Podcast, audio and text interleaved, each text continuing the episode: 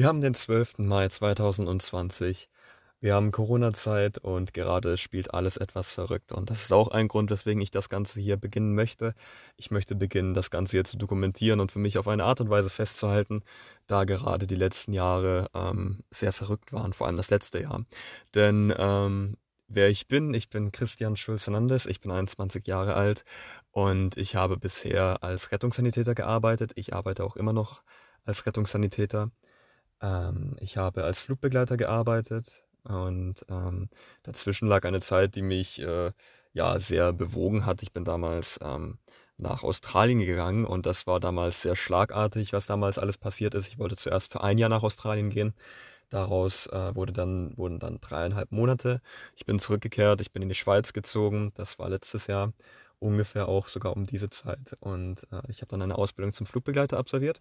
Und darüber möchte ich äh, hier erzählen. Ich möchte über meine gesamten Erfahrungen, die ich bisher gemacht habe, erzählen und das auf eine ehrliche Art und Weise. Und ich möchte hier das Ganze nutzen, um einfach äh, ja zu reflektieren, was alles passiert ist, weil das war einfach jetzt so verrückt. Und ich habe wirklich immer wieder das Gefühl, ähm, einfach nur das Bedürfnis haben, erzählen zu wollen.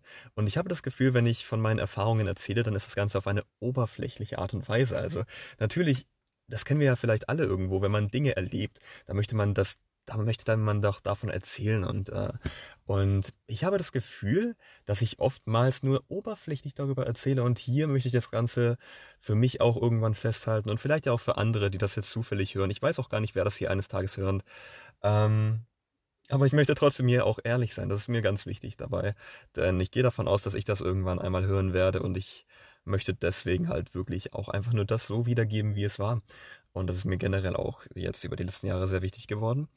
Ähm, und deswegen, ja, möchte ich hiermit jetzt ein neues Projekt beginnen. Wir haben den 12. Mai 2020, wie bereits angesprochen.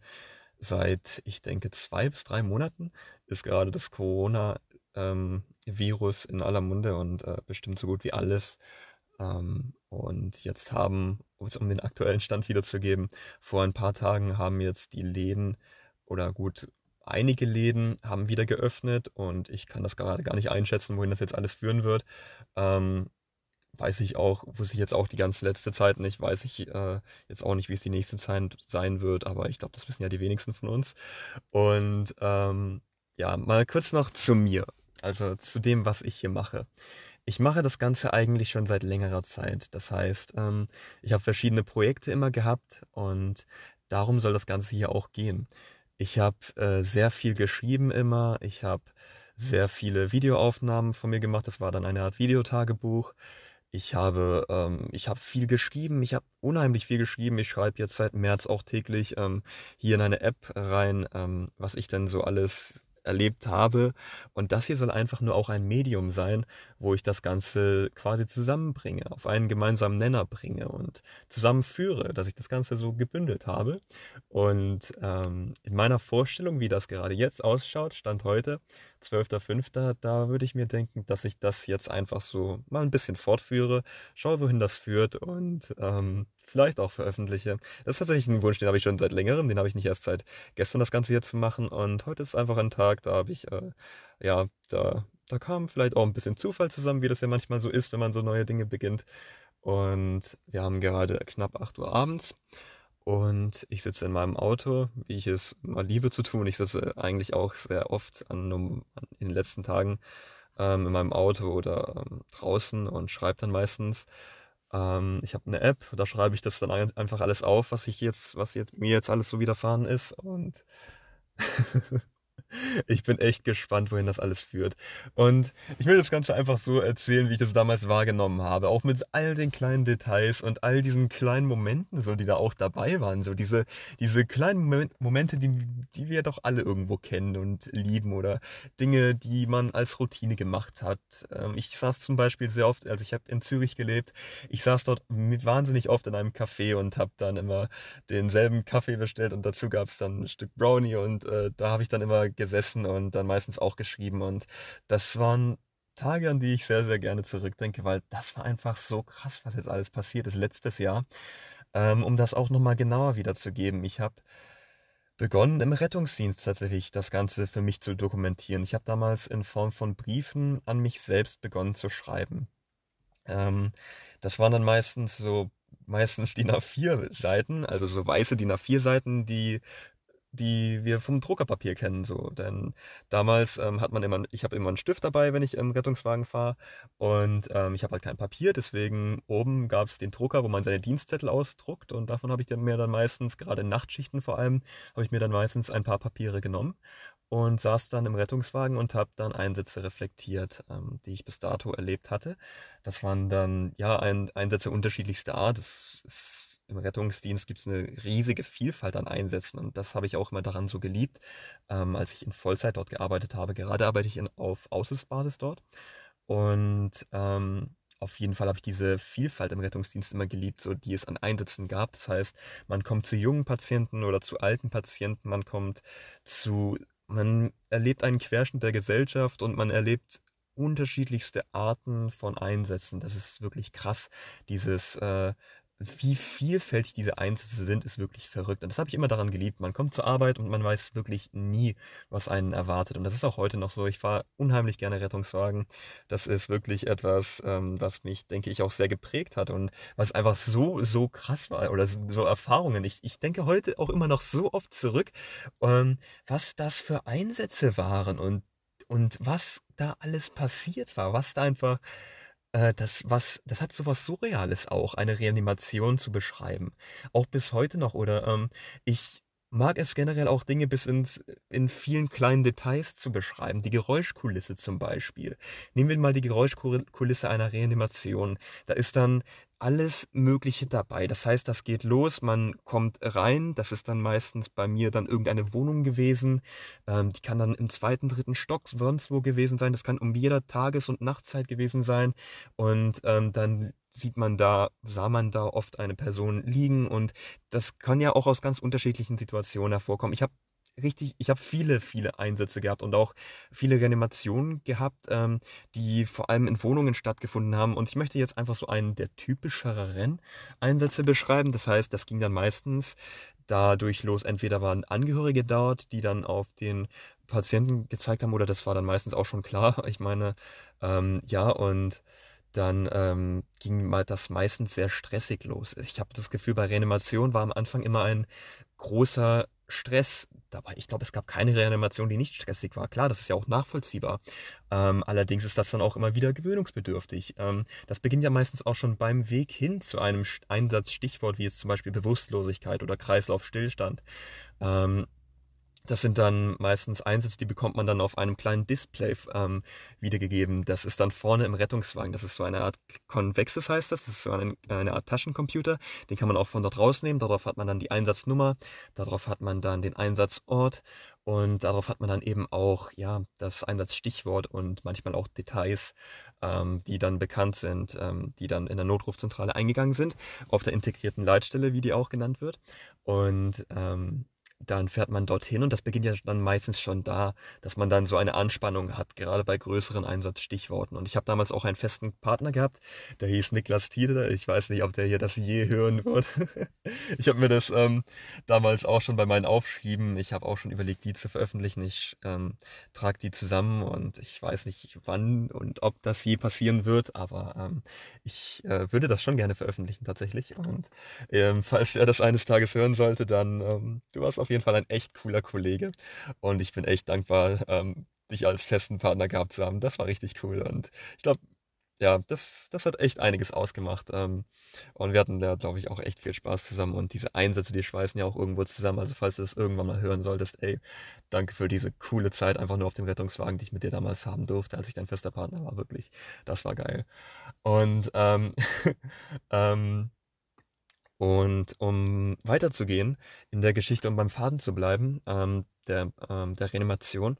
Das heißt, ähm, man kommt dann meistens rein, das ist ein großer Stress. Ich bin Rettungssanitäter, mein Kollege ist Notfallsanitäter, wenn wir Rettungswagen fahren. Ähm, der Notfallsanitäter unterscheidet sich vom Rettungssanitäter dadurch, dass er die Entscheidungsmacht hat, quasi zu sagen, wir machen jetzt als nächstes das hier, wir geben als nächstes ähm, diese Maßnahme. Wir legen einen Zugang zum Beispiel, wir geben Sauerstoff, wir rufen den Notarzt hinzu. Ähm, der Notarzt kommt in einem separaten Fahrzeug hinzu und ähm, das ist bei größeren Einsätzen dann manchmal ähm, auch schon von vornherein gegeben, dass man als quasi als Notarzt ähm, Einsatz hingerufen wird. Das heißt, der Notarzt ist dabei und, das Rettungswagen und die Rettungswagenbesatzung ist dabei. Man ist dann meistens zwischen vier und sechs Personen, je nachdem, ob noch Praktikanten dabei sind. Und genau, auf jeden Fall bei einer Reanimation war es dann immer meistens, war es dann immer meine Aufgabe, ähm, das Reanimieren zu beginnen. Das heißt, ähm, das heißt die ähm, Thorax, ja, die ähm, die Herz-Lungen-Wiederbelebung zu, zu starten, während mein Kollege sich dann meistens um äh, die Atemwege gekümmert hat. Das heißt, ähm, das ist immer sehr wichtig bei einer Reanimation, sich ähm, um die Atemwege zu kümmern, um zu verhindern, dass der Patient zum Beispiel an Erbrochenem ersticken könnte. Und da gibt es auch zwei Arten der Intubation, nennt sich das. Das ist dann quasi eine Art Schlauch, die man dann in den Patienten ja reinschiebt. Da gibt es einen, den kann ich auch das ist der Larynx-Tubus, der ist aber auch nicht sonderlich schwer. Das ist, ähm, ja, das ist quasi ein kleiner Schlauch, den man, den man bis zum Kehlkopf einfügt. Und dann gibt es äh, die Endotrachea endotracheale Intubation, das ist dann bis zur Lunge und das macht dann meistens der Notarzt, wenn nicht der Notfallsanitäter. Und genau, auf jeden Fall um äh, weiter bei der Reanimation zu bleiben und bei diesen kleinen Beschreibungen, die da meistens dabei sind, das sind dann meistens für mich auch so Geräusche gewesen, wie zum Beispiel das EKG. Das EKG ist ähm, die Echokardiographie, das ist ein Computer, mit dem man die ganze Zeit eigentlich arbeitet. Den hat man bei so gut wie jedem Einsatz auch dabei. Und der ist zum Beispiel in der, in der Lage zu defibrillieren und darauf kann man dann die elektrische Herzaktivität ablesen. Und ähm, mit diesem EKG sind sehr viele elektrische Funktionen verbunden, zum Beispiel bei einer Reanimation, da gibt es dann auch so, so ein, ähm, eine Kapnographie nennt sich das, damit kann man dann den Kohlenstoffdioxidgehalt im Blut, ähm, im Atem ähm, bestimmen. Und auf jeden Fall, das verursacht, dieses EKG macht immer diese typischen Computergeräusche, zum Beispiel, wenn eine Elektrode ab ist. Oder ähm, das sind dann meistens so Pieptöne in unterschiedlichen Tonlagen. Und ähm, das sind für mich immer so Geräusche, so diese, diese, zum einen dieses EKG, was da im Hintergrund dann meistens irgendwas piept. Ähm, und zum anderen dann dieses Auf und Ab ähm, von, von den Reanimationsmaßnahmen, vom Drücken. Das heißt, wenn man drückt, dann hat das Ganze ja auch so einen Impuls und ähm, das heißt, man hat dann meistens dieses Drückgeräusch und dazu dann immer noch einige EKG-Piepsgeräusche, die können in unterschiedlichen Tonlagen sein. Da gibt es ja auch ganz unterschiedliche Töne.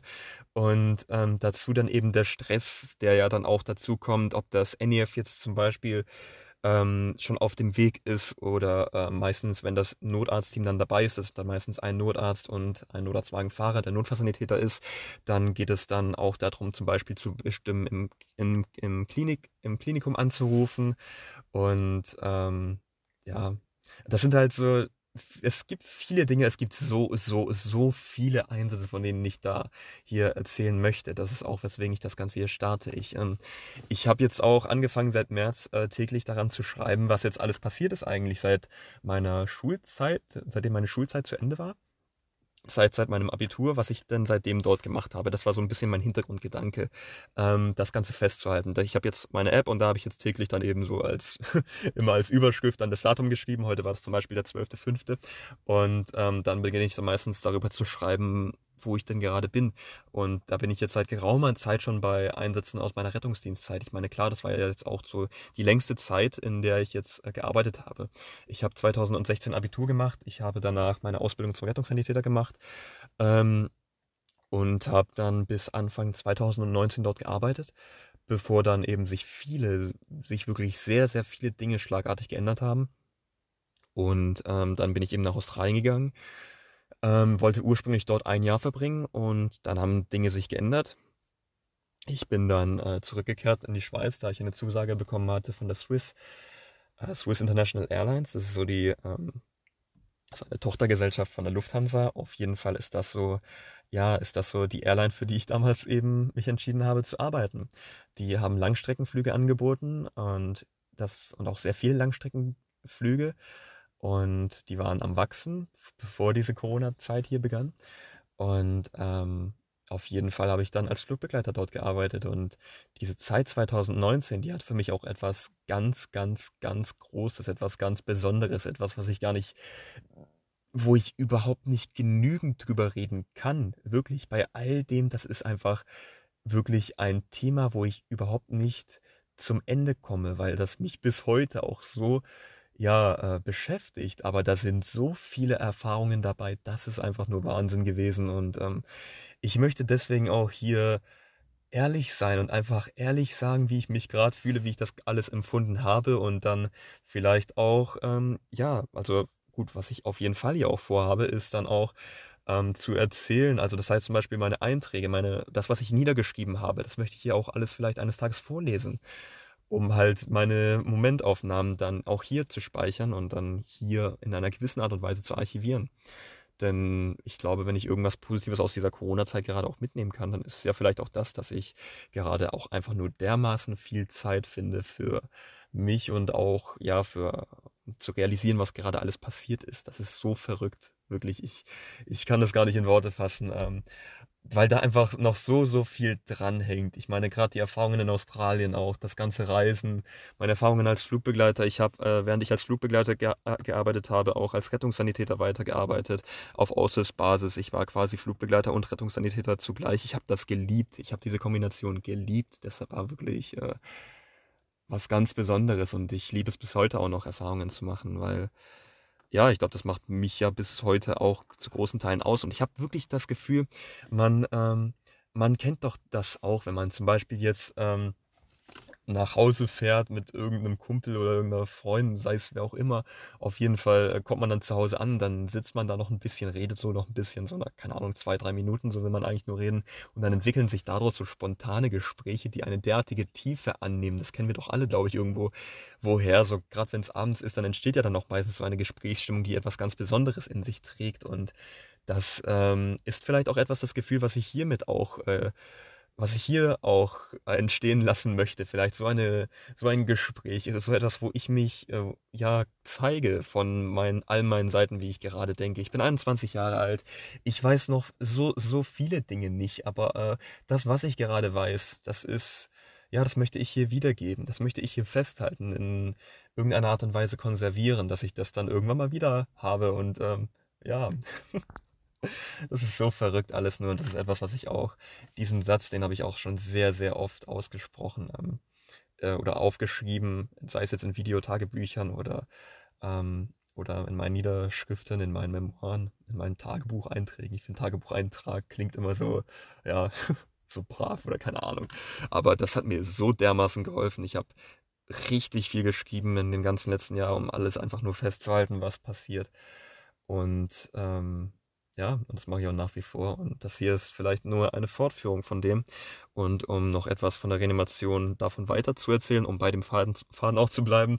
Ähm, ja, ähm, und die typische Reanimation, wie ich sie gerade anfangs beschrieben habe, die ging meistens eigentlich ja eine halbe bis dreiviertel Stunde je nach Patient, das ist natürlich auch immer ganz unterschiedlich gewesen. Das lässt sich, glaube ich, gar nicht so generalisieren. So, es gibt, glaube ich, nicht immer die typische Reanimation, äh, von der man redet. So, aber ich habe das Gefühl, der Großteil meiner Reanimationen, die liefen so ab, dass dann nach einer halben bis einer Dreiviertelstunde dann, ähm, dann irgendwann der Notarzt so gesagt hat, ja, wir machen jetzt noch einen Zyklus und danach beenden wir das Ganze hier, ähm, wenn das mit euch in Ordnung ist. Das heißt, der dann manchmal auch noch sich quasi, ja, Rückversicherung von uns geholt, dass wir das auch so sehen, dass es Sinn macht. Und dann, ähm, ja, dann wurde meistens noch ein Zyklus gedrückt. Das heißt, dann wurde gedrückt und geschaut, danach wurde pausiert, um zu schauen, ob die Herzaktivität sich verändert hat. Das ist halt generell so auch dieser Reanimationszyklus so. Also das heißt, man reanimiert, man beatmet währenddessen und schaut dann immer, ähm, ja, ob die Herzaktivität jetzt wieder sich verändert hat, ob es da eventuell einen Rhythmus gibt und wenn das nicht der Fall ist, wird weiter reanimiert. Äh, manchmal wird defibrilliert, das heißt, das kennen wir ja, ja, keine Ahnung, das kennt man ja aus dem Film, ähm, dass dann eben der Patient ähm, einen Stromschlag erhält aus dem EKG auch, quasi über diese Pedals, die dann am Brust und am Unterbauch befestigt sind und dann zuckt der Patient etwas zusammen und das fand ich sehr beeindruckend am Anfang, finde ich auch heute noch beeindruckend und ähm, ja, viele Dinge werden zur Gewohnheit. Ähm, es gibt sehr viele Dinge, die zur Gewohnheit werden oder woran man sich eher gewöhnt. Allerdings gibt es auch sehr viele Einsätze, die oder Einsatzstichworte auch, bei denen man dann immer noch aufgeregt ist. Ich bin auch heute noch aufgeregt, wenn ich zu irgendeinem Einsatz fahre, wo dann zum Beispiel Bewusstlosigkeit oder sonst was angekündigt wird. Allerdings denke ich, lernt man auch mit Druck umzugehen und äh, ja, auf jeden Fall. Das ist so die eine Seite und die andere Seite, die ich hier beschreiben möchte, ist die Seite von meinen Flugbegleitererfahrungen. Das war, das hat ja auch so etwas, ja, wenn man erzählt, man ist Flugbegleiter, dann, dann ist man ganz schnell, dann stößt man ganz schnell auf Reaktionen wie, oh, okay, und, äh, und verwunderte Reaktionen und teils aber auch wirklich Reaktionen, die ich einfach nur cool fand. Oder halt, ja, ich habe, ja, da gab es so viele Reaktionen auch, bei denen so sofort so Interesse geweckt war oder Begeisterung geweckt war oder, oder man kam dann sofort auf so eine, ja, emotionale Gesprächstiefe, so, so, Alter, und, äh, und hat das erzählen können und das liebe ich halt auch wirklich, von all dem zu erzählen. Ich liebe es wirklich davon zu erzählen, von all diesen Erfahrungen, die ich als Flugbegleiter und Rettungssanitäter gemacht habe. Ich habe tagtäglich das Bedürfnis oder verspüre das Bedürfnis, einfach nur erzählen zu wollen, sei es wovon auch immer. Und das ist alles so verrückt, was hier passiert ist. Ähm, da ist so viel dabei und so viel auch tiefgründigeres dabei, ähm, was mich wirklich auch bis heute noch ja, beschäftigt. Und das hier soll einfach nur eine Form sein, um dem ganzen Ausdruck hier zu verleihen. Und dafür ist das Ganze hier gemacht. Und das hier ist jetzt sowas wie der erste ja, Podcast, den ich hier wahrscheinlich aufgenommen habe. Ich weiß überhaupt nicht, wie das äh, vonstatten geht, aber hey, darum geht's hier doch auch. Ich will hier ehrlich sein und die Dinge einfach nur so sagen, wie sie sind. Und ähm, auf jeden Fall, so ist es gerade. Wir haben den 12. Mai 2020. Das ist das erste Mal, dass ich hier das Ganze auf ähm, Sprachnachricht aufnehme. Ich habe schon, ich habe schon sehr, sehr oft in meinem Auto gesessen und dann auf Autofahrten immer in meine Handykamera geredet. Ich habe stundenlange Aufnahmen von mir, wie ich in mein Handy rede. So. Ähm, allerdings, das hier ist dahergehend neu, dass das hier jetzt wirklich für mich das erste Mal ist, da ich hier in mein Handy rede mit dem Gedanken, das hier wird veröffentlicht. veröffentlicht klingt so, als wäre das hier so besonders oder so, ja, so professionell, aber das ist es ja am Ende des Tages ja nicht. Ich bin ja einfach nur ich und ich probiere hier das Ganze ja festzuhalten auf eine gewisse Art und Weise und auch einfach nur, ja, vielleicht Menschen einen, Menschen, ja, einen Einblick zu mir zu gewähren, so, weil ich glaube, das ist ja doch etwas, wo ich ähm, was interessant ist oder ich, diese Kombination, die fand ich früher immer richtig interessant und das war, ja, ich weiß noch damals, das war bei einer, bei einer Rettungssanitäterausbildung. Ich habe damals meine Abschlusswoche, meine Prüfungswoche in Berlin gehabt. Ähm, ich liebe Berlin generell, auf jeden Fall. War das dann damals so, dass ähm, da gab es eine Teilnehmerin, die hat von einem erzählt, der, äh, ja, der zuerst eine Rettungssanitäterausbildung gemacht hat und danach Flugbegleiter geworden ist. Und ich habe damals auch einen Kollegen gehabt beim Deutschen Roten Kreuz, der war auch Flugbegleiter. Und es ist verrückt, was alles passiert ist, denn ich habe mich eigentlich immer als auch ja normale Person angesehen, eine Person wie, wie du und ich und ähm, dann von einem auf den anderen Tag hat sich wirklich alles schlagartig geändert. Das war damals ähm, Dezember 2018 hat für mich eine sehr sehr tiefgehende Bedeutung, genauso wie Januar 2019, da sich da enorm viel getan hat. Januar 2019 war für mich der Monat, in dem ich so ziemlich alles geändert habe, was ähm, wie ich mich damals wahrgenommen habe, in dem sich wirklich tiefgehend alles geändert hat, denn ich habe damals in genau diesem einen Monat habe ich mich gegen Dinge gegen Dinge entschieden. Ich habe damals vorgehabt eigentlich äh, meinen Notfallsanitäter zu absolvieren oder ja machen zu wollen. Ich habe mich beim Deutschen Roten Kreuz, wo ich gearbeitet habe, wo ich immer noch arbeite in Stuttgart, ähm, beworben auf den Notfallsanitäter. Ich wollte danach Medizin studieren und das ist auch immer noch ein präsentes Thema. Aber dazu an anderer Stelle mehr. Auf jeden Fall ähm, war das damals mein Plan. Ich habe den damals schon sehr, sehr fest gesehen, schon seit mehreren Monaten, schon seit einem halben Jahr, vielleicht schon seit noch mehr. Auf jeden Fall ähm, hat sich das dann mich, damals für mich alles geändert und das war tiefgehend. Das hat sich wirklich auch, äh, ja, das hatte auch einen tiefen Grund. Ähm, aber im Januar 2019 habe ich auf jeden Fall dann beschlossen, ja, ich habe einen Flug gebucht und dann habe ich meine Arbeit gekündigt. Ich habe von heute auf morgen allen auf Wiedersehen gesagt und gesagt, ja, ich werde jetzt für unbestimmte Zeit nach Australien gehen. Ich äh, weiß selber gar nicht für wie lange, aber ähm, ich habe jetzt meinen Hinflug gebucht und dann schaue ich das einfach mal. Und ich habe damals das alles binnen ganz, ganz weniger Wochen umgesetzt. Ich habe meine Arbeit gekündigt. Ich habe, ähm, ich bin von, ich habe das meinen Eltern mitgeteilt. Ich habe, ähm, ja, ich habe mal ein Hostel gebucht. Das war damals in Bangkok und ähm, habe dann meinen Rucksack gepackt. Ich habe mir einen Rucksack damals noch gekauft und dann ähm, ging das alles auch schon los, so gut wie. Ich hatte noch einen Einsatz davor, der hat ähm, das war neun Tage davor, der 31. Januar war der Tag, an dem ich ähm, ja aufge, ausgebrochen bin oder an dem ich das Ganze gemacht habe. Ähm, und neun Tage davor, am 22. Januar war das, hatte ich meine erste ähm, chirurgische Reanimation auch. Das heißt, ich habe, ähm, das war dann eine Frau, die ist dann aus dem siebten Stock gestürzt, ähm, gefallen und die ist dann auf dem Boden da aufgeschlagen, auf einem Lüftungsgitter war das. Und das Lüftungsgitter war damals eingedrückt. Wir sind dann angekommen. Wir hatten damals Sturz aus dem siebten Stock dann als, äh, ja, als in den Notizen stehen haben. Und ähm, dann bin ich mit meinem festen Kollegen damals da angekommen. Und das war dann wirklich, ja, das war eine jüngere Frau und auf jeden Fall, die ist dann da auch gestorben. Und das hat mich dann auch, ja, das war einfach auch nur so ein Sinnbild für diese gesamte Situation, für das, was davor auch passiert ist. Und ähm, ja, da ist ziemlich viel passiert in dieser Zeit, was mich bis heute einfach nur so, so, äh, ja, geprägt hat oder verändert hat. Oder ich meine, das ist ja auch genau das. Ich habe mich die ganze Zeit als normale Person wie du und ich angenommen. Ich bin das auch ja jetzt noch. Ich bin ja auch nur ich jetzt. Ich bin ja jetzt auch nicht irgendwer Neues und habe mich komplett neu erfunden. Ähm, aber das hat dann damals ganz, ganz viel geändert an meiner Lebensweise und ähm, auf jeden Fall. Ähm, ja, dann bin ich eben nach Australien, beziehungsweise ich war zuerst in Asien und ich war zuerst einen Monat in Asien, das noch mit einer Freundin damals zusammen. Und dann bin ich von dort nach Australien gegangen und dann war ich in Australien und habe dort gearbeitet teils auch. Ich habe damals als ähm, Promoter für ein Reisebüro gearbeitet. Das heißt, äh, ja, ich war dann auf der Straße und habe dann so, da so Flyer verteilt. Das war zwar nicht allzu lang, aber das war so eine Aktivität. So. Und beim anderen, da war ich äh, Fahrradrikscha-Fahrer. das war in Cairns, das ist so eine Stadt in Nordaustralien, so, wo sich, ähm, wo viel gefeiert wird auf jeden Fall. Das ist im Norden von Australien und da habe ich dann damals bei so einem Unternehmen begonnen, ähm, mit so einem Fahrradtaxi zu fahren. Das gibt es in Großstädten meistens ist, ähm, oder manchmal.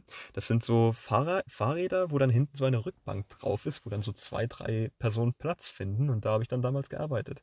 Das war echt ein krasser Beruf, aber auch ein cooler Beruf. Und damals ist so viel passiert in Australien auch. Und das ist nach wie vor einfach Wahnsinn. Und dann bin ich, ähm, ich habe damals dann, ich war beim Assessment Center der Swiss, das war auch im Januar. Ähm, und dann habe ich die Zusage bekommen, als ich ähm, gerade Anfang in Asien war. Da habe ich dann zum Beispiel auch all die Dokumente dann, ja, ich habe mich dann dafür entschieden.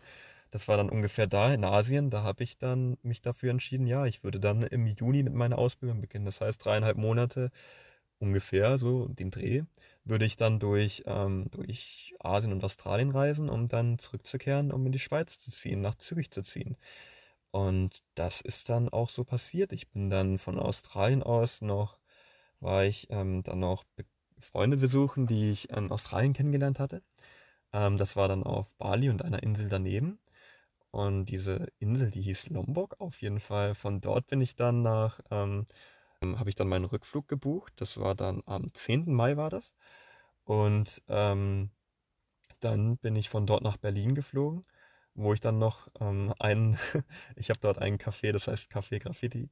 Das ist so ähm, mein Café, wo ich immer bin, wo ich absolut immer bin. Ich liebe Berlin über alles und das ist auch noch ein ganz anderer Punkt. Ähm, ich habe dort immer meine Routine-Dinger, die ich immer mache. Ich war jetzt, ja, ich war schon sehr oft in Berlin, auch privat. Also, das heißt, ich bin mit der Swiss hingeflogen, ich bin privat hingefahren, einfach nur um dort zu sein, weil ich diese Stadt wirklich lieben gelernt habe. Und das ist, ähm, ja, auf jeden Fall liegt das auch daran, ich habe da zum Beispiel meine Routine, ich gehe da immer in dieses eine Café so, weil die haben dort ein Frühstück, was sehr, sehr, sehr, sehr gut ist, sehr, sehr geil ist. Das äh, ist für unter 10 Euro bekommt man da eine Frühstücksplatte mit verschiedenen Broten, Aufstrichen und das ist einfach nur richtig guten Kaffee ist auch dabei. Ein Früchtekorb und äh, Marmelade und was weiß ich, wie viel da noch dabei ist. Ich glaube, auch so ein kleines Schälchen Joghurt und das alles für unter 10 Euro auf jeden Fall. Ich liebe das über alles. Das ist am Kudamm, in Berlin ist es. Und ich habe sonst noch die weiteren ähm, Angewohnheiten. Meistens, wenn ich in Berlin bin, dann dort ähm, zum Cottbusser Tor zu gehen. Ich liebe Berlin, Kreuzberg und Friedrichshain. Ähm, und ähm, auf jeden Fall, dort gibt es auch so einen Dönerladen, den kannte ich damals aus so einem Musikvideo. Das, ich, das war so ein ähm, Wettbewerb oder so ein, eine Musikplattform. Ich weiß nicht, wie ich das genau nennen soll. So ein YouTube-Format. Das hieß ähm, Julians ähm, Music Cypher. Auf jeden Fall, ja. Da gab es so eine, ähm, eine Dönerladen, einen Dönerladen und ähm, in dem bin ich auch meistens immer. Und da gibt es ein Klavier auch in Berlin, einen Klaviershop. Der ist ähm, in der Hermannstraße. Beim Hermannplatz ist das. Auf jeden Fall, dort kann man dann für, für einen Euro Klavier spielen. Das ist richtig gut einfach nur. Dort kann man sich einen Flügel mieten für 2,50 und da kann man dann spielen. Das ist auch etwas, was ich immer mache und äh, ja, und es gibt noch viele andere Dinge, die ich an Berlin liebe und dann meistens auch mache. Das ist dann zum Beispiel, ich liebe es allein schon U-Bahn zu fahren dort auf jeden Fall. Ich will ja auch nicht zu sehr in diese Tiefe eingehen, so, aber ähm, das ist nur so am Rande. Ähm, auf jeden Fall bin ich dann damals auch extra nach Berlin tatsächlich geflogen, weil ich in der Stadt landen wollte. Und dann bin ich damals um 7 Uhr morgens dort angekommen. Ähm, und dann bin ich von dort auch dann in dieses Café Graffiti gegangen. Und ähm, ich saß dann da und habe tatsächlich den ganzen Tag in meinem Blog geschrieben. Ich saß, ich habe dort zum einen natürlich gefrühstückt und zum anderen dann auch mir irgendwann mal gegen Mittag auch noch was bestellt. Auf jeden Fall saß ich dann dort bis 17 Uhr und habe einfach nur in meinem Blog geschrieben und wollte das Ganze hier ja festhalten. Und dann von dort aus bin ich dann in die Schweiz gezogen und habe da dann alles vorbereitet. Und dann Anfang Juni bin ich nach Zürich gezogen. Und das war für mich etwas komplett Neues auch. Also ich war noch nie davor äh, großartig in der Schweiz. Ich glaube, ich war einmal als Kind, aber da erinnere ich mich auch nicht mehr so gut dran. Und dann bin ich eben nach Zürich gezogen und um das, um meine Ausbildung zum Flugbegleiter zu beginnen. Die Ausbildung geht drei Monate. Ging drei Monate, nicht mal, zweieinhalb Monate auf jeden Fall. Und dann konnte man schon Langstrecke fliegen. Und ich bin sehr, sehr viel. Ich habe immer, es gibt so ein Wunschprogramm, das heißt Bitting-System und da kann man sich dann Dinge wünschen. Und das habe ich natürlich auch immer gemacht. Ich habe dann immer Langstrecke gebittet und ich war an richtig vielen Orten, an die ich glaube ich nie gekommen wäre, ohne dieses Flugbegleiter-Ding. Zum Beispiel, da fällt mir spontan Oman ein. Das war Oman, Maskat. Das ist ähm, die Hauptstadt vom Oman. Das ist unter Saudi-Arabien ein Land, was äh, muslimisch geprägt ist und was einfach nur krass war. Und das war einfach auch so heiß dort wirklich. Also ich bin da aus dem Hotel rausgegangen, wollte dann irgendwo was frühstücken gehen. Auf jeden Fall war das so heiß, dass ich dann erstmal, äh, ja, ich bin dann irgendwo hingegangen, um mich unterzustellen. Und ähm, und das war dann auch ein Flug gewesen, der war dann irgendwie auch acht Stunden lang und der äh, ging auch über Dubai. Das war so ein besonderer Flug, weil der flog dann immer nach Dubai und von dort nach Muscat. Und in dieser Zeit als Flugbegleiter bin ich so, so, so verdammt viel geflogen. Ich habe es geliebt. Das war so verrückt. Ich bin so, so verdammt viel geflogen. Wirklich. Das ist ja auch, ja, da waren so, ich bin zum Beispiel, also gerade auf Langstrecke, da fliegt man ja dann meistens ja, zwischen 8 und 13 Stunden war, glaube ich, mein längster Flug nach Tokio. Tokio habe ich absolut geliebt. Ähm, und das war so verrückt alles einfach nur, weil ich bin dann meistens auch, also das heißt, man kommt von der Langstrecke zurück, dann hat man meistens drei Tage so ungefähr frei und in den drei Tagen bin ich dann auch immer irgendwo hingeflogen. Standby heißt das. Heißt, wenn man, äh, wenn es noch Plätze frei gibt in Flugzeugen, dann kann man sich dieses Ticket sehr günstig buchen. Und das habe ich dann meistens immer gemacht zu den Städten, in die man dann ja, die dann, in die man nicht gehen konnte mit der, mit der Swiss. Das heißt, ich war wirklich konstant am Fliegen, entweder als Besatzungsmitglied oder dann eben als ja, Privatreisender. Und dann bin ich immer, ich war, ja, das war so eine verrückte Zeit. Ich war viel in New York. Ich habe New York wirklich lieben ich liebe New York wirklich. Da waren Momente dabei. Ich weiß ich war beim Sonnenaufgang auf der Brooklyn Bridge und das war einfach nur was ganz, ganz Besonderes auch. Ich bin morgens dann auch immer joggen gegangen und äh, immer im Central Park zum Beispiel auch. Das heißt, man kommt ja immer mit Jetlag dort an und dann, dann steht man ja dann meistens um drei, vier Uhr morgens in der Früh auf. Oder dann ist man ja da einfach schon wach und dann kann man rausgehen und den Sonnenuntergang, äh, den Sonnenaufgang genießen. Und das war einfach sowas, ja, das habe ich immer geliebt. Ich war in Miami auch. Ähm, in Miami war ich zweimal. Dort habe ich auch am Strand einmal den Sonnenaufgang und einmal den Sonnenuntergang erlebt bei zwei separaten Malen. Ich war in Boston. Ich habe eine lange US, eine lange Amerika-Reise gemacht. Ähm, das war auch verrückt. Das war alles so verrückt einfach nur, was, das, was, was da passiert ist. Ich war in Peking war ich zuerst und dann von Peking bin ich ähm, bin, da war ich arbeitend, also ja, was heißt arbeitend? Also halt ja als Flugbegleiter und da war ich dann bei der, bei der großen Mauer von China auch. Ich war zweimal in Peking und dann, ähm, dann bin ich von dort, Alter, das ist alles so verrückt, wie ich das gerade erzähle, aber das ist, ist auch genau der Grund, weswegen ich all das hier mache, wirklich. Und, ähm, und ich war, ähm, ich bin dann von Peking dann zurück nach Zürich geflogen, von dort nach Berlin. Ähm, und von Berlin bin ich dann aus ähm, das war auch noch eine verrückte Geschichte, aber die erzähle ich wann anders. Auf jeden Fall äh, von Berlin bin ich dann damals, ich wollte meine Verwandtschaft besuchen gehen. Ich habe Verwandtschaft in Mexiko und in den USA. Auf jeden Fall ähm, bin ich dann von Berlin aus über Zürich nach Sao Paulo geflogen, weil ich von dort nach Mexiko gehen wollte. Und ähm, dann von Sao Paulo bin ich mit dem Bus nach Rio gefahren. Von Rio, dort war ich dann ein paar Tage, dann nach Bogota, nach Kolumbien. Von dort nach Mexiko. Ähm, dort habe ich meine Großeltern besucht. Ich habe das so geliebt, meine Großeltern sehen zu können. Ich habe alle meine Verwandten besucht. Das war etwas, was ich seit Ewigkeiten nicht gemacht habe. Ich habe alle meine Verwandten besucht in dieser Zeit. Ich, auf dieser einen Reise nach Amerika, das waren irgendwie vier Wochen, da war ich ähm, in Mexiko-Stadt. Ähm, dann in Pachuca äh, bei meinen Großeltern, dann in Tijuana, also bei meinen Großeltern mütterlicherseits, dann war ich in Tijuana, das ist an der US-Grenze, da war ich bei meinem Großvater, bei dem war ich noch nie davor. Das war so cool auch und und ich habe dem, ich habe da so viel von dem erzählt bekommen, was ich habe gemerkt, wie viele Gemeinsamkeiten wir haben. Er hat auch zum Beispiel in Berlin gelebt. Er, er hat während dem Zweiten Weltkrieg auch phasenweise in Berlin gelebt. Das ist einfach, er konnte mir alle Stadtteile was drüber erzählen und ich als Berlin-Verrückter war da einfach nur da und habe mit offenem Mund da gesessen und ich wusste das gar nicht alles. Und er hat während dem Zweiten Weltkrieg auch gelebt und das war so, ja, ich hätte das glaube ich nicht gewusst. Oder ich, ja, ich habe zu wenig Kontakt wahrscheinlich zu ihm auch damals gehabt. Jetzt habe ich zum Beispiel auch öfter mit ihm telefoniert und das ist wertvoll. Das ist wirklich wertvoll, auch auf Dauer. Das ist ganz wertvoll bei all dem, was passiert. Und ich habe das Gefühl, auch Dinge wertschätzen zu lernen. Gelernt. Nicht so schön ausgedrückt, aber ja, man, man weiß doch, was ich meine. Ja, ich habe Dinge ähm, wertschätzen gelernt. Das ist wirklich etwas, was, ähm, was wirklich so ist bei all dem. Ich habe das Gefühl, es ist einfach nur, ja, Reinhard, das geht so tief bei mir auch dieser Aspekt, aber, ähm, aber da gab es so, so oft Menschen, wo ich mich gefragt habe, warum bist du hier und ich hier? Also das geht dann darauf zum Beispiel ein.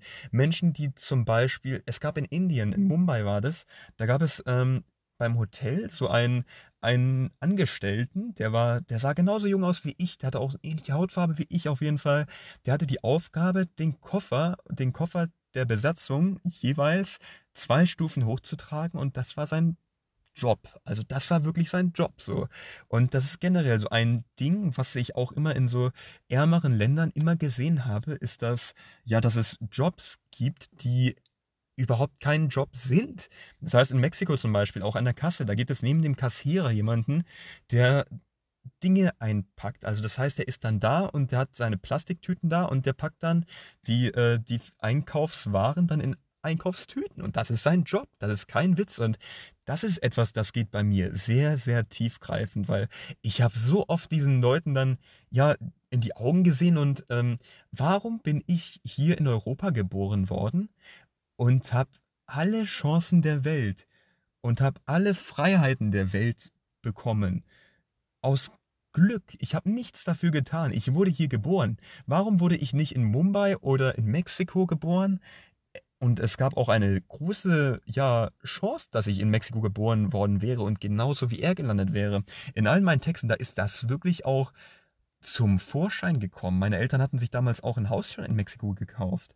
Und das ist etwas, was mich sehr beeindruckt hat. Ich habe auch viele Verwandte dort gesehen, die ich überhaupt nicht richtig zuordnen konnte. Oder ich habe sehr viele Verwandtschaft, sehr viel Verwandtschaft in, ähm, in Mexiko-Stadt, gerade auch, wo ich ja nicht genau weiß, bist du jetzt meine Cousine zweiten Grades, Tante? Ich weiß es nicht. Auf jeden Fall, meine Großmutter hat äh, viele Geschwister. Ähm, und daher, äh, ja, es gab dann zum Beispiel auch eine, die hieß Valeria, die war dann auch da und die war einfach nur voll begeistert, mich zu sehen, den einen entfernten Verwandten, den sie da aus Europa hat. Und die saß dann auch beim Mittagessen da und hat mich alles gefragt über Europa und sonst was. Und das ist etwas generell, was ich immer festgestellt habe.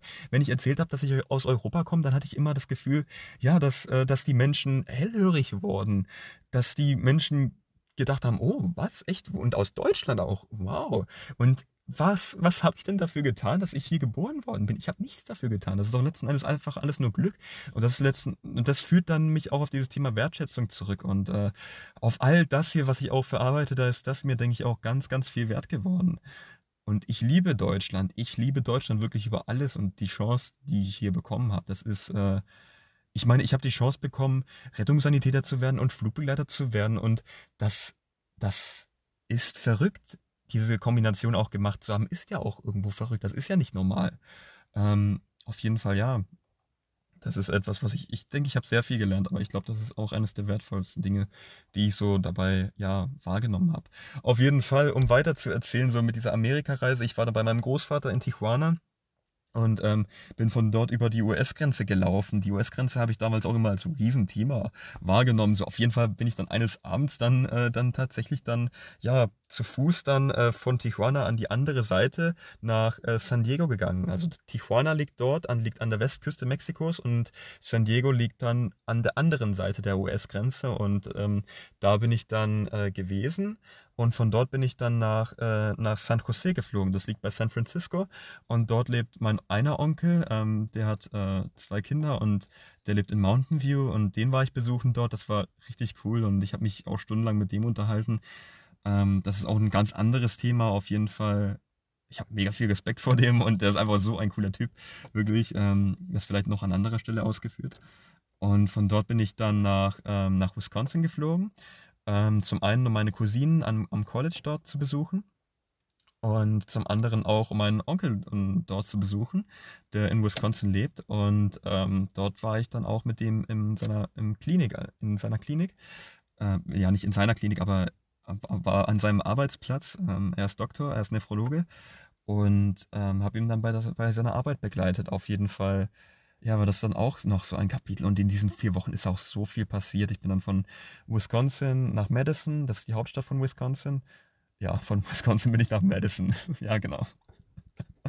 ja, ähm, also ja, halt, ähm, auf jeden Fall bin ich dann dort, von dort nach Chicago gegangen, gefahren mit dem Reisebus. Ich war generell auch immer mega viel mit dem Reisebus unterwegs und ähm, von Chicago bin ich dann wieder zurück nach Zürich geflogen und das war auch eine verrückte Reise. Das war im Oktober. Vor allem, ja, da gab es auch so viele verschiedene Wetterarten. Also ich war da vorher in Rio, da war ich noch in Badehose und am Strand und sonst was. Und dann war ich äh, in Madison, das war in, in Wisconsin, das ist komplett zugeschneit gewesen. Und ich hatte nur meinen Rucksack dabei und da hatte ich eigentlich hauptsächlich Sommerklamotten drin. Und das war einfach alles nur so verrückt, was letztes Jahr passiert ist. Und das hier soll ein, ja, ein eine Momentaufnahme, soll diese Momente festhalten. Ich habe so, so viel aufgeschrieben aus dieser Zeit. Wirklich. Und es beschäftigt mich ja bis heute noch durchgehend. Ich könnte Stunden darüber reden. Ich könnte unendlich lang darüber reden. Und ich erzähle auch immer wahnsinnig gerne über all das, was da passiert ist, weil das auch einfach etwas ganz, ganz Besonderes war wie ich glaube. Und diese Zeit hat wirklich ganz viel mit mir gemacht, glaube ich. Und ich weiß das gar nicht einzuschätzen. Ich weiß ja auch nicht alles. Und auf jeden Fall, ich möchte das Ganze hier ähm, ja festhalten, da gerade ja, denke ich, auch das Ganze so verrückt weitergeht. Ich meine, jetzt im März ähm, hat die Corona-Krise begonnen und das ist einfach alles nur so verrückt, wirklich, was passiert. Ich kann das gar nicht alles in Worte fassen. Und ähm, gerade geht es bei mir auch verrückt weiter. Ich, ähm, ja, das ist alles hier auch einfach vielleicht nur, um den Moment festzuhalten, weil dieser Moment ist ja so viel wert auch. Und es gab zum Beispiel auch die WM 2006, da hat dann auch jemand ähm, begonnen aus Zufall, ja, fast schon mitzufilmen, wie äh, damals Jürgen Klinsmann in einer in der Kabine in der Halbzeitpause im Viertelfinale gegen Argentinien seine Ansprache gehalten hat und daraus ist dann später dann auch so ein Film das Sommermärchen entstanden und das entstand nur daraus, dass jemand per Zufall mitgefilmt hat und das ist auch etwas, was ich äh, schon immer mit meinen Aufschrieben auch verfolgt habe. Vielleicht ist das ja auch so ein bisschen was, ähm, wie ich meine Entwicklung auch einfach nur dokumentiere und eines Tages blicke ich dann vielleicht darauf zurück und denke mir, wow, zum Glück habe ich das damals irgendwie festgehalten. Ja, wann habe ich denn damit angefangen? Ich glaube, das war schon, ja, das war wirklich damals auch schon mit den Einsatzreporten, äh, ja, Reporten, halt ja, mit meinen Einsatzberichten, die ich damals festgehalten habe, mit Briefen an mich selbst auch oder halt einfach nur, ja, der Versuch, das Ganze festzuhalten. Ähm, heißt, ich saß dann wirklich in meinem Rettungswagen da in Nachtschichten und habe dann geschrieben. Und das war damals wahrscheinlich so der Beginn, dass ich das Ganze hier so festgehalten habe. Und das ist so verrückt, was alles passiert. Ich sitze jetzt hier in meinem Auto drin und es fühlt sich so, so gut an, das Ganze hier auch. Und wirklich, eines der ganz wichtigen Dinge für mich ist Ehrlichkeit geworden bei all dem, was ich hier dokumentiere. Das soll zu 100% ehrlich sein. Und ich tue mich da nicht leicht mit. Ich, ähm, ich tue mich überhaupt nicht leicht damit, ähm, 100% die Dinge so zu sagen, wie sie für mich sind. Ähm, deswegen, ich habe auch in meinen ähm, Einträgen auch immer wieder verwende ich die Formulierung, wir sind hier ehrlich. Ähm, das ist so eine Angewohnheit von mir, die ist wirklich eine ganz, ganz feste Angewohnheit von mir, ähm, dass ich das öfter verwende. Das hat auch halt einfach den Zweck. Ich habe das Gefühl, das ist wie eine Art Schlüssel auch ähm, zum Ehrlichsein für mich zumindest. Also halt, ja, für mich ist das dann immer auch so ein Ding, dann zwänge ich mich eben doch dazu dann durch, ähm, jetzt zu erzählen, wie es halt wirklich war. Denn ähm, ja, das ist ein neuer Wert für mich, dieses Thema Ehrlichkeit. Und das ist mir ganz, ganz, ganz, ganz wichtig geworden. Bei all dem, was hier passiert, steht das, ähm, denke ich, auch für mich an oberster Stelle, vor allem was das hier angeht, vor allem was das ja, Dokumentieren hier angeht. Das ist wertvoll und ähm, ich sitze jetzt auf jeden Fall gerade in meinem Auto. Wir haben den 12. Mai 2020 und wir sind mitten in der Corona-Zeit ich weiß noch gar nicht, das Ganze einzuschätzen. Und ähm, ich möchte mich da auch voll zurückhalten, weil ich habe da ja keine Ahnung, wie das jetzt alles ausgehen wird. Ich habe wirklich keine Ahnung. Ich meine, ich kann nicht abschätzen, ob das jetzt in einem Jahr noch genauso sein wird, ob das in einem Jahr vorbei sein wird oder was das auch alles für langfristige Konsequenzen haben wird. Ich, ja, ähm, ich bin mir allerdings auch dem Ausmaße bewusst, dass das hier alles ein Ausmaß hat und das ist auch kurios, dass gerade wo für mich alles mehr Routine, mehr Ruhe einkehren sollte, genau zu dem Zeitpunkt März ähm, hat das Coronavirus eingesetzt und das war auch genau der Moment, äh, der Monat, in dem ich bei der Swiss gekündigt habe. Tatsächlich und ein Studium begonnen habe. Und genau, ja. Das ist das, was ich hier gerade mache.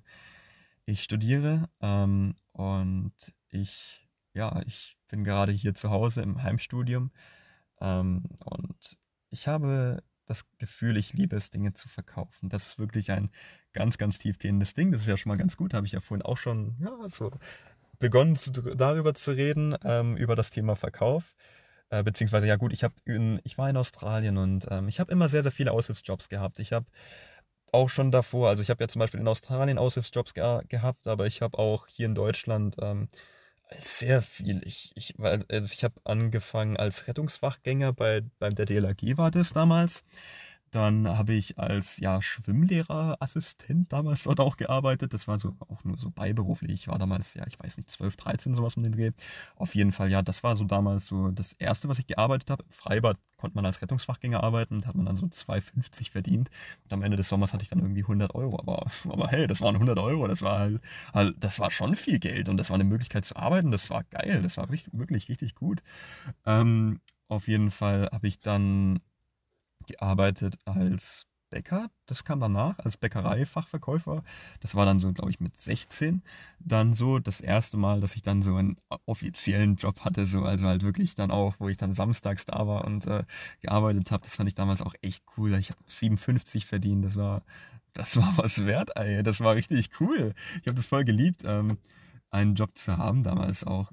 Ich, ja, ich habe dann als Verkäufer dort gearbeitet. Dann, ja, das war in Ludwigsburg im Bahnhof. Ähm, bei Bäckerei Sehne war das. Und ja, auf jeden Fall, dann habe ich bei der Jeanshalle gearbeitet im Bräuningerland Ludwigsburg. Das Bräuningerland Ludwigsburg hat für mich eine riesige Rolle, eine wirklich enorm große Rolle in meinem Leben eingenommen, phasenweise und eigentlich auch jetzt auch immer noch, da das ein Ort ist, wo ich früher sehr, sehr viel Zeit verbracht habe. Ähm, da komme ich gleich auch noch zu. Auf jeden Fall. Ja, ich habe dort in der Jeanshalle gearbeitet. Ähm, als ja Textilverkäufer, wie ich das in meinem Lebenslauf beschreiben würde, Textilwarenverkäufer, ja, halt einfach als Klamottenverkäufer dort und habe dann so Kunden beraten, ob jetzt die Hose gut, gut aussieht an denen und habe dann natürlich gesagt, ja, sieht super aus und ist auch hier mit Elastizität, Elastizität, Elastiz ja, ich kriege das Wort nicht mehr zusammen. Auf jeden Fall war das damals so mein Wort, so habe ich dann immer so ablesen können und dann immer gesagt, ja, das bestimmt den Dehnungsgrad der Hose und das sorgt dafür, dass sie so geschmeidig ist. Und ja, ich habe natürlich keine Ahnung. Aber, ähm, aber das war damals ein Job, der mir auch Spaß gemacht hat, weil es, ja, Dinge verkaufen und das waren ja dann auch Dinge von Wert. Also das war ja dann auch nicht mehr Brötchen, das waren ja dann auch Jeans, die dann auch wirklich was wert waren, so. Und das war cool, ey. Das war richtig cool. Ähm, vor allem, da hat man dann auch so einen kleinen Discount bekommen auf die Klamotten.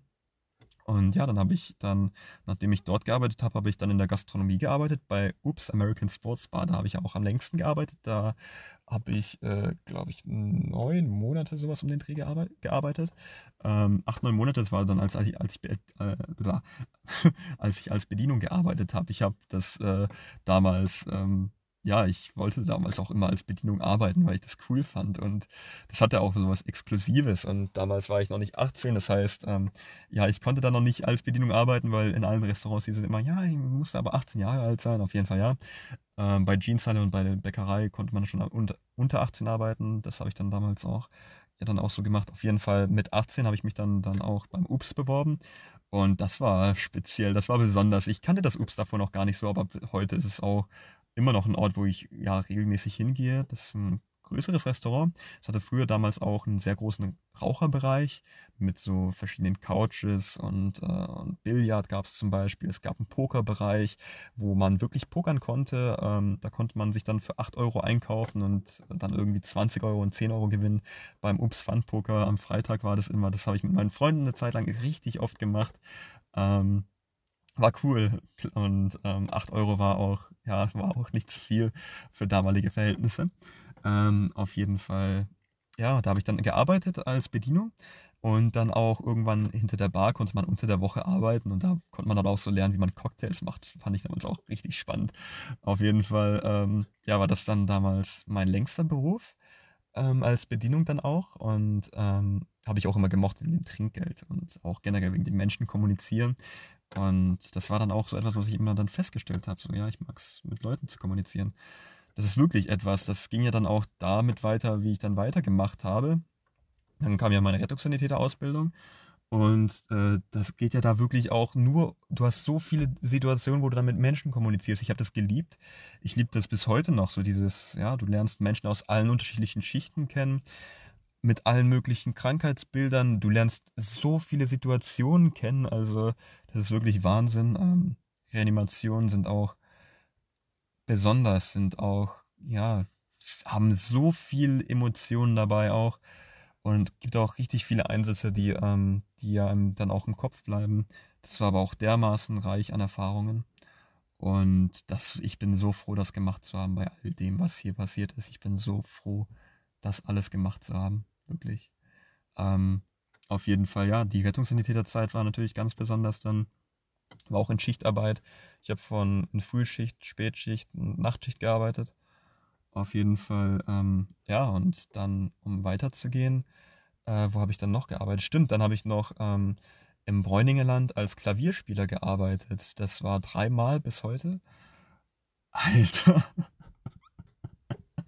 Das war das mit Abstand besonderste auch, oder einer der besondersten Berufe, die ich bisher auch hatte. So, ich weiß nicht, ob es ein Beruf ist. Ich glaube, das ist ja auch gar kein Beruf, aber ich habe ähm, ich habe mir das ich habe das auch nie gelernt und alles und das hat mir damals dann auch deswegen so viel bedeutet auch. Ich habe damals ähm, ich habe als Kind richtig viel Zeit im Bräuningerland verbracht und war da immer und habe dann den Klavierspielern dann da auch zugehört und einmal habe ich dann auch so ich weiß nicht wann das war mit 14 15 habe ich dann auch so ja einmal den Klavierspieler dort gefragt ob ich auch mal spielen durfte. Auf jeden Fall habe ich das damals gefragt und ähm, und Alter, und dann durfte ich da tatsächlich spielen. Ich habe River Flows in You gespielt, ein Lied, was ich, ähm, ja, was ich immer geliebt habe, was auch eines der ganz frühen Lieder ist, die mich zum Klavier wahrscheinlich auch bewegt hat. Ähm, ich habe ähm, angefangen mit dem Klavier, das war mit äh, Keyboard-Unterricht, war das mit einem ähm, Herrn Joschek hieß der damals. Der ist damals zu uns nach Hause gekommen und hat meiner Schwester und mir dann Klavierunterricht gegeben. Und das war richtig, äh, ja, cool. Jetzt, ja, aber ich habe das ähm, dann auch nicht mit den Noten gehabt. Ich habe äh, hab das auch nicht zu lange gemacht. Also ich habe das wirklich, wie sehr viele habe ich das Gefühl, das Instrument dann irgendwann ja gelassen und dann auch nicht mehr gespielt. Dann irgendwann ähm, stand die Klavinova da, ich weiß nicht, wann das dann war. Dann hatte ich allerdings so eine neue Phase dann. Ich habe das dann wirklich alles ohne Noten dann ähm, ja probiert nachzuspielen. So, es gibt auf YouTube viele Tutorials und das hat dann irgendwann angefangen. Da war ich dann, ich weiß nicht wie alt, 12, 13. Ah, nee, stimmt. Nee, nee, das war schon früher. Nee, das war schon früher. Das war sechste Klasse.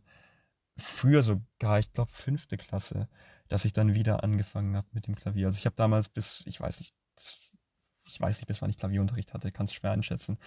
Ähm, ich habe es irgendwann auf jeden Fall sein lassen. Ich denke, da wäre ich mal so zweite Klasse, ist auch nur grob geschätzt. Ich weiß ehrlich gesagt nicht mehr genau. Auf jeden Fall, fünfte Klasse habe ich dann schon angefangen gehabt äh, mit so einem Programm, das äh, die Noten anzeigt quasi. Damit habe ich dann auch gelernt. Damit habe ich dann sehr, sehr viel gelernt. Ich glaube, das war so um die fünfte Klasse, ob da, ja, da drum so um den Dreh, auf jeden Fall, damit habe ich dann angefangen zu lernen. Da gab es ein Lied auf der Klavinova, wie mein Keyboard heißt, was ich zu Hause habe. Ähm, das war Rachmaninov. Das ist ein Lied, das ich damals, ja, ich erinnere mich damals, wie, ähm, wie wir die Klavinova gekauft haben und das Lied da abgespielt haben. Da konnte man das dann so nachspielen. Und das war damals riesig und, äh, und riesig und nicht in Worte zu fassen. Und das habe ich damals mit meiner Schwester und mit meinem Vater gleichzeitig gespielt. Wir saßen da zu dritt da und haben dann diese Leuchttasten dann nachverfolgt. So. Ähm, und das war auch, das hat alles ausgefüllt. Da sind Akkorde dabei, die sind, äh, da spielt man mit acht Fingern und da sind Passagen dabei, da spielt man sehr schnell. Auf jeden Fall habe ich das dann damals begonnen damit und ähm, das habe ich dann sogar auch dann, ich weiß nicht, ich glaube, das war in der sechsten Klasse, dann auch vor der Klasse gespielt. Also, also bin es so, so weit, wie ich das damals halt konnte. Das war natürlich ein viel zu schweres Lied für mich damals so. Aber ähm, hat auch sicher nicht gut gelungen, aber ähm, das zeigt, oder das, ja, das war halt damals so, ich habe das damals dann auch zumindest so ein Stück weit auswendig gekonnt. Zumindest, ähm, ja, das war, ähm, war, hat mir damals viel bedeutet. Und auf jeden Fall, so bin ich dann zum Klavier gekommen. Ich habe dann irgendwann so per YouTube-Tutorials dann Lieder wie River Flows nachgespielt. Und ich habe sehr, sehr, sehr oft gespielt dann. Und ähm, dann kam das, ja, dadurch kam das eigentlich, dass ich heute so Klavier spiele. Und ich spiele auch heute nicht nach Noten. Ähm, ich kann auch gar nicht nach Noten spielen, ehrlich gesagt. Wir sind hier ja ehrlich, ne? deswegen, ich habe auch wahrscheinlich auch immer so dieses Gefühl, ja, ich bin nicht professionell, deswegen, oder weil ich eben keine Noten lesen kann. Und weil ich halt auch nie irgendwo Unterricht jetzt genommen habe von einem Klavierlehrer jetzt wirklich in einem Alter, wo ich sage, ja, jetzt lerne ich auch wirklich was, sondern ja gut, natürlich habe ich damals auch schon was gelernt als Kind, klar, wenn es auch nur die Begeisterung fürs Klavier ist, dann ist es ja dann auch schon ganz, ganz viel wert. Allerdings so, ähm, ich habe mir den Großteil, nein, ich, ja, ich habe alle Lieder eigentlich durch YouTube-Tutorials, durch Nachspielen dann irgendwann und durch, ja, diese, diese Leuchttechnik an meinem Klavier gelernt. Ich habe das alles nicht irgendwie professionell geübt oder gelernt. Ich kann auch alles aus, also ich kann alles nur auswendig spielen. Ich weiß nicht, das ist ein Vor- und ein Nachteil, glaube ich auch.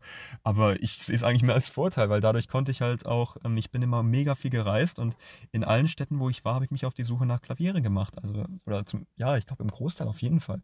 Habe ich dann im, eben nach Klavieren gesucht und ähm, ja, und das war auf jeden Fall ein Teil, der mir ganz viel bedeutet hat, als ich dann ähm, ja dann im Klavier, am Bräuningerland Klavier damals ähm, spielen durfte. Wirklich, das ist etwas, ja. Ähm, ich habe mich damals beworben mit einem Klaviervideo. Das war auch sehr unprofessionell, wie ich, ja, also das war auch überhaupt nicht, aber das hat, ich wurde genommen und das war eines, das war wirklich einer der glücklichsten Tage. Das war wirklich so, so verrückt und ich werde diese Sprachnachricht jetzt gleich erst weiterführen. Ähm, denn 60 Minuten sind gleich erreicht und ich kann nur ein 60 Minuten Segment aufnehmen. Deswegen ähm, werde ich hier gleich äh, ja, weiterreden. Auf jeden Fall war das eben so damals der Beginn, wie das begonnen hat mit dem Klavier. Ich habe mich dann eben, wie gesagt, beworben gehabt mit einem Klaviervideo. Ich habe dann wirklich mein, meine, ähm, oh je, ähm, ich habe, ähm, ja, ich habe meine Spiegelreflexkamera genommen, die ich damals hatte die hatte ich damals noch relativ neu. Und ähm, dann habe ich die da auf mein Sofa gestellt und ich weiß noch, wie ich da, wie ich da reingeredet habe. Oh Gott, gerade so die ersten, die eine Minute am Anfang, da habe ich dann so gesagt, ja, hallo, ich bin Christian Schulz.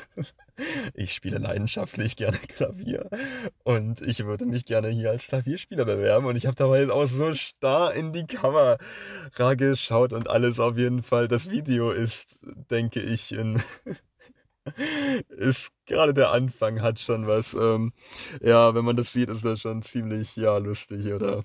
Gut, jetzt ist lustig. Aber hey, aber dann habe ich halt da gespielt. Was habe ich gespielt? Ich habe äh, von Ludovico ein Audi gespielt, von dem spiele ich sehr gerne ähm, verschiedene Lieder. Äh, River Flows habe ich gespielt. Äh, Rachmaninov, das war natürlich so, um zu beeindrucken oder halt, keine Ahnung, mal zu zeigen, ja, ich kann natürlich Klavier spielen oder halt, ja, so, es gibt, es gibt ja so Lieder, die spielt man, weil man da weiß, da, da könnte man Eindruck machen, theoretisch. Oder ja, das ist auf jeden Fall für mich immer das Lied gewesen. Das ist auch mit Abstand das schwerste Lied, was ich da, damals konnte.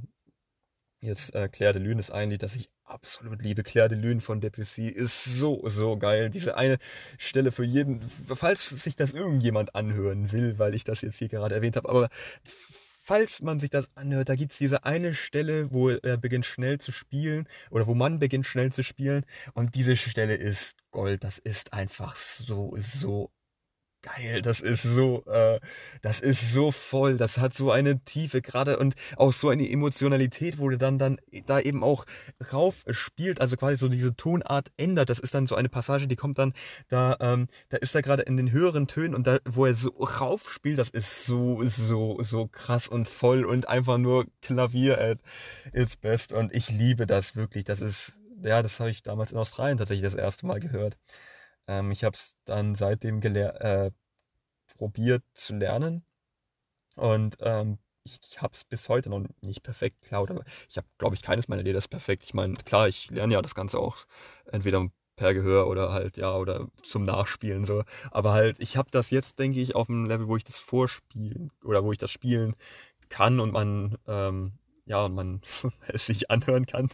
nee, ja, auf jeden Fall. Ähm, ja, ich habe das damals Klavier hat beim, für mich so eine Tiefe, so einen Tiefgang, auch so eine Vielfalt, so eine Vielfalt an Klaviertönen, auch so an den tiefen Tönen, genauso wie an den hohen Tönen. Das klingt jetzt komplett verrückt, aber sonst was. Aber ich, ich, ich liebe Klavier über alles. Das macht so, so, so, so viel bei mir aus. Jeder, der mich irgendwie näher kennenlernen will, dieses Klavier ist für mich alles. Das ist für mich wirklich alles von wirklich allem. Also das ist für mich auch sehr tief verankert, weil ähm, ich habe wirklich, ja, das äh, auch alles verarbeitet und damit und äh, keine Ahnung, das war etwas, was für mich immer da war. Das war etwas, was für mich wirklich immer da war über diese ganzen letzten Jahre, was, äh, was da da war. Und das ist für mich auch, ja, ähm, wirklich ein Punkt gewesen, der mich wirklich auch ausmacht. Und ähm, ich habe tatsächlich auch als eines meiner tiefen Ziele, die tiefgründig sind, also eines, ja,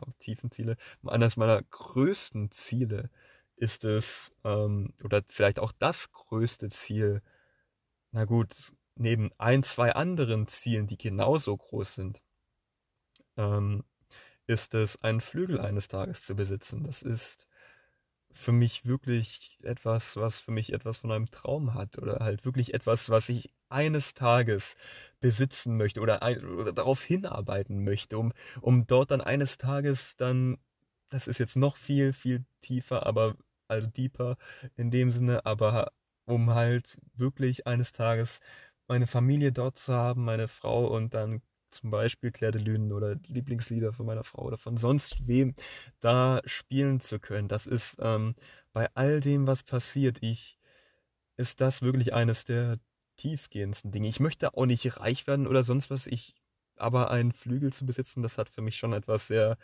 ja, Tiefes und darauf dann auch spielen zu können, das ist, ähm, ja, das ist eines meiner großen Ziele, aber das ist ja jetzt hier schon, ja, na gut, wir haben ja, das ist ja die erste Folge und das ist ja jetzt gleich auch schon so schön, ja, emotional und tiefe. Das hat ja schon auch schon richtig was, als würde ich jetzt hier sitzen im Auto mit jemandem und es ist 23 Uhr 44 und man ist abends da. Eigentlich hat man morgen Schule oder Uni und stattdessen, stattdessen, statt man, dass man jetzt schlafen gegangen ist, sitzt man jetzt immer noch hier und dasselbe Lied läuft auch immer noch bei Lautstärke 5 im Radio ganz, ganz leise im Hintergrund so.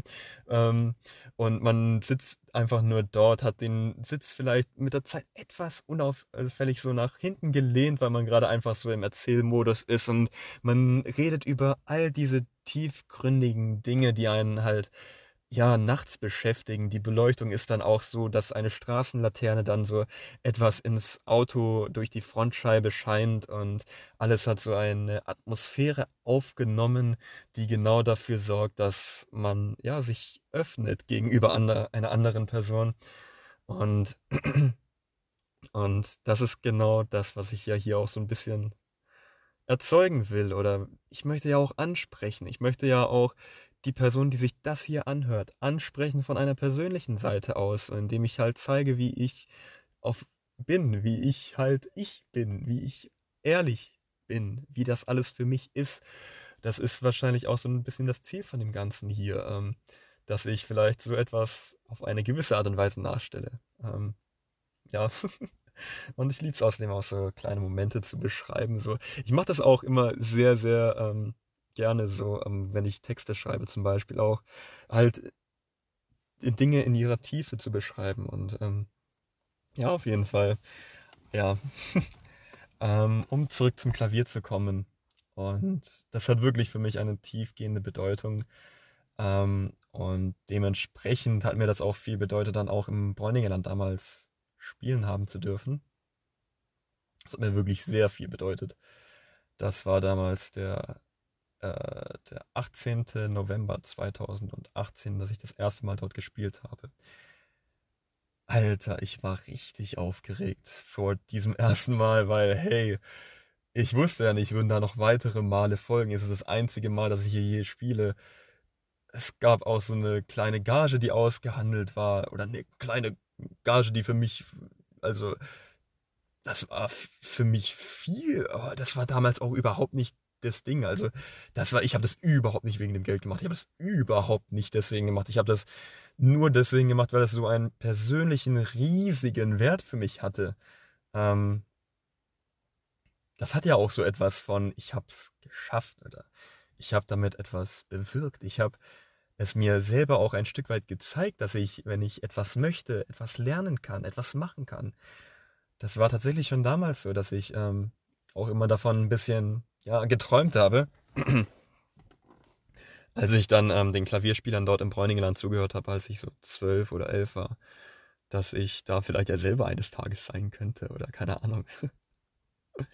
ich weiß auch nicht warum genau, aber ich habe ähm, die glücklichsten Momente, oder na gut, einige der glücklichsten Momente, die ich bisher so hatte, waren für mich tatsächlich auch Momente, in denen ich ähm, Klavier gespielt habe in der Öffentlichkeit, wirklich, wirklich. Und zwar nicht nur nicht hier im Bräu oder nicht nur hier im Bräuningeland, sondern auch da waren dermaßen emotionale Dinge für mich dabei, wirklich. Das war das war tief. Das war wirklich, also zum Beispiel in, in Australien habe ich richtig viel auf öffentlichen Klavieren gespielt. In, in, in Melbourne gab es damals öffentliche Klaviere. In Sydney gab es damals ein Einkaufszentrum, wo man auf so einem öffentlichen Klavier spielen konnte.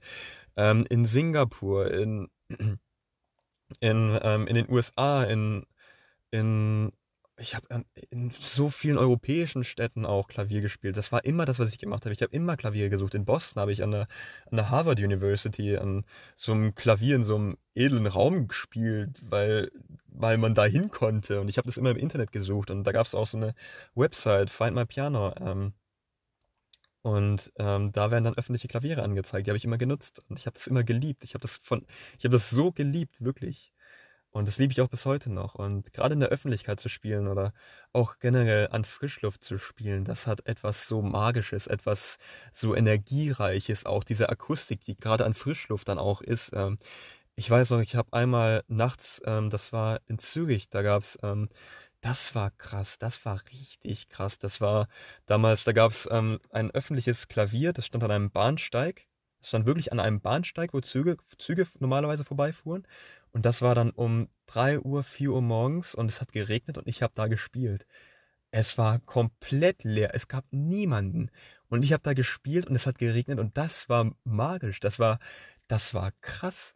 Ich saß da und habe da um von 3 Uhr auf 4 Uhr morgens gespielt und das war richtig, richtig krass und tiefgreifend. Das ist auch einer so der emotionalsten Momente, die ich ja auch so mit hatte. So gerade die Lieder, die man dann natürlich auch spielt, dann spielt man natürlich auch Lieder, die man mit Momenten verbindet, die man, die man mit Emotionen verbindet. Und Klavier ist ja auch immer so dramatisch oder lässt sich ja auch so dramatisch gestalten, dass das einfach ideal für ja für Emotionen ist, so, sowohl für Freude, sonst was coole Dinge, für für Dinge, die sich einfach nur geil anhören, als auch genauso eben für, ja, Dinge, die dann eben auch mal traurig sind oder die einen beschäftigen, die eine persönliche Bedeutung für einen haben.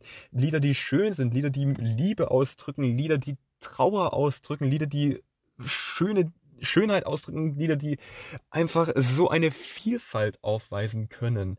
Oder auch einfach nur das Lieblingslied, was man da hört. Oder das war, das, das, ich, ja, das kann alles sein, wirklich. Also das heißt zum Beispiel, es kann auch ein Hip-Hop Beat sein, den man dann nachspielt kann. Man kann da ja alles nachspielen. Und das ist ja auch so eines der einfachsten Instrumente, habe ich das Gefühl, oder am einfachsten zu spielen. Denn ich meine, das ist ja, äh, das mag ich auch so am Klavier. Ich meine, du drückst einfach nur eine Taste und du hast den Ton. Das ist nicht wie bei der Gitarre, dass du ähm, zum Beispiel dann beide Hände verwenden musst, um einen Ton zu, ähm, um einen Akkord zu kreieren. Ähm, oder wie bei der Geige, wo du dann verschiedene Haltetechniken hast. Ich kenne kenn mich da ja gar nicht aus. Ähm, ich kenne ja nur das Klavier und gut, die Gitarre, das habe ich in, in, Australien damals auch ähm, lernen gelernt, ja, lernen wollen. Es ist so ein Halbding. Ich hab's, also ich habe damals, ich bin damals tatsächlich in Australien die ganze Zeit mit einer Gitarre rumgereist. Ich habe, äh, habe keine Gitarre spielen können oder sonst was. Ähm, ich habe mir das, ich habe mir das beibringen wollen und ich habe auch tatsächlich ein paar Lieder gelernt. Ähm, Over the Rainbow zum Beispiel, diese, diese Ukulele-Musik. Ähm, man kann Ukulele auch auf einer Gitarre spielen in, in, ja, in einem ganz generalisierten Ton. Ich kenne mich da ja auch nicht aus. Ich habe da ja auch keine Expertise, aber, aber zumindest ähm, indem man, ähm, indem man die oberen, indem man nur mit den oberen drei Seiten spielt, haben, so konnte man damals das ganz cool nachspielen. Ähm, oder und ich bin damals mit der Gitarre rumgereist, tatsächlich, äh, als ich die Ostküste hochgereist bin. Ich habe die damals von einem Roommate von, ich meine, ich habe damals immer in so Mehrbezimmern übernachtet. Und ähm, damals habe ich die dann für 50 Dollar, war das, glaube ich, von einem Roommate abgekauft. Und ja, dadurch habe ich dann Gitarre spielen gelernt. Ich weiß noch, wie ich damals da saß und dann saß ich da draußen so vor, vor so, auf so einer Treppe so hinter einem Restaurant und habe dann da gemacht. ich habe absolut keine Ahnung gehabt, wie man da was macht, aber ich habe gemacht, sagen wir es mal so. Ich habe dann auch mit Martin Schwartz, war das auf äh, YouTube dann auch so, mir probiert das beizubringen und Akkorde zu lernen. Und die Gitarre war außerdem auch immer so ein super Einstiegspunkt, wo man dann mit Leuten so ein Gesprächsthema hatte. Man hat ja generell immer sehr schnell Leute kennengelernt, so in so Mehrbezimmern so. Und das war dann auch immer so, von denen habe ich dann auch mal so einige Dinge gelernt. Akkorde gelernt zum Beispiel, Lieder gelernt ich habe vor allem auch immer die, die ich auf Klavier konnte, dann probiert, so auf, auf die Gitarre zu übertragen. Und äh, ja, ich habe die dann auch damals, glaube ich, knapp anderthalb Monate mit mir rumgetragen. Und bin dann immer mit der gereist. Ich hatte meinen Rucksack. Das war eigentlich echt ein kleiner Rucksack. Also, ja. Ähm, das war auch das Einzige, was ich hatte so. Und ähm, und die Gitarre, das war tatsächlich, ja, eine verrückte Zeit einfach wirklich nur. Ähm, und um weiterzugehen, wo ich eigentlich war beim Klavier, ähm, diese Nacht in Zügig, das war atmosphärisch so, so stark und krass und das ist mir wirklich im Kopf geblieben. Das war wirklich krass. Und auch diese gesamte Zeit, auch dann zum Beispiel, das kennen wir ja, glaube ich, auch alle, wenn man jetzt zum Beispiel mit dem Auto fährt und dann, ähm, dann hört man ein gutes Lied, man hat gerade das AUX-Kabel drin oder die Bluetooth-Verbindung gestartet, man hat gerade den Motor gestartet, man fährt jetzt in Richtung, sagen wir, sei es dem Fitnessstudio oder dem Arbeitgeber. Und es ist dann, oder man fährt von der Arbeit zum Beispiel auch nach Hause, gern auch mal über eine Landstraße und dann steht die Sonne so ein bisschen tief und man fährt da, man schaltet in den dritten Gang und gerade im dritten Gang lässt sich ja auch so gut das Gas durchdrücken. Das heißt, man beschleunigt dann auch so. Man hat gerade das eine Lied in der Warteschlange gehabt, auf das man gewartet hat und dann, äh, dann setzt dieses Lied ein und dann hat, hört man schon diese Intro-Musik und schon beim Intro, da ist man dann schon so, oh ja, okay, jetzt kommt das Lied.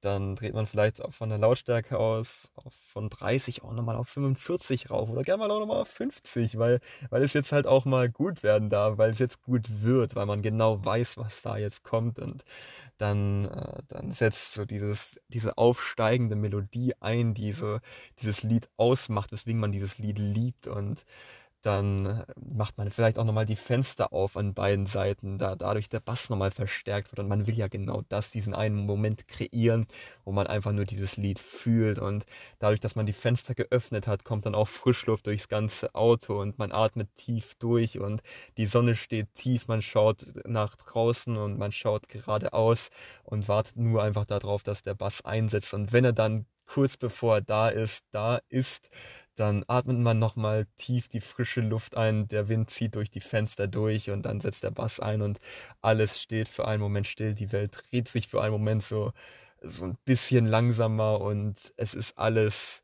erfüllt in dem Raum. Dieser Bass nimmt eine Tiefe ein, das ist einfach so ein geiles Gefühl und ich liebe Musik so tief deswegen.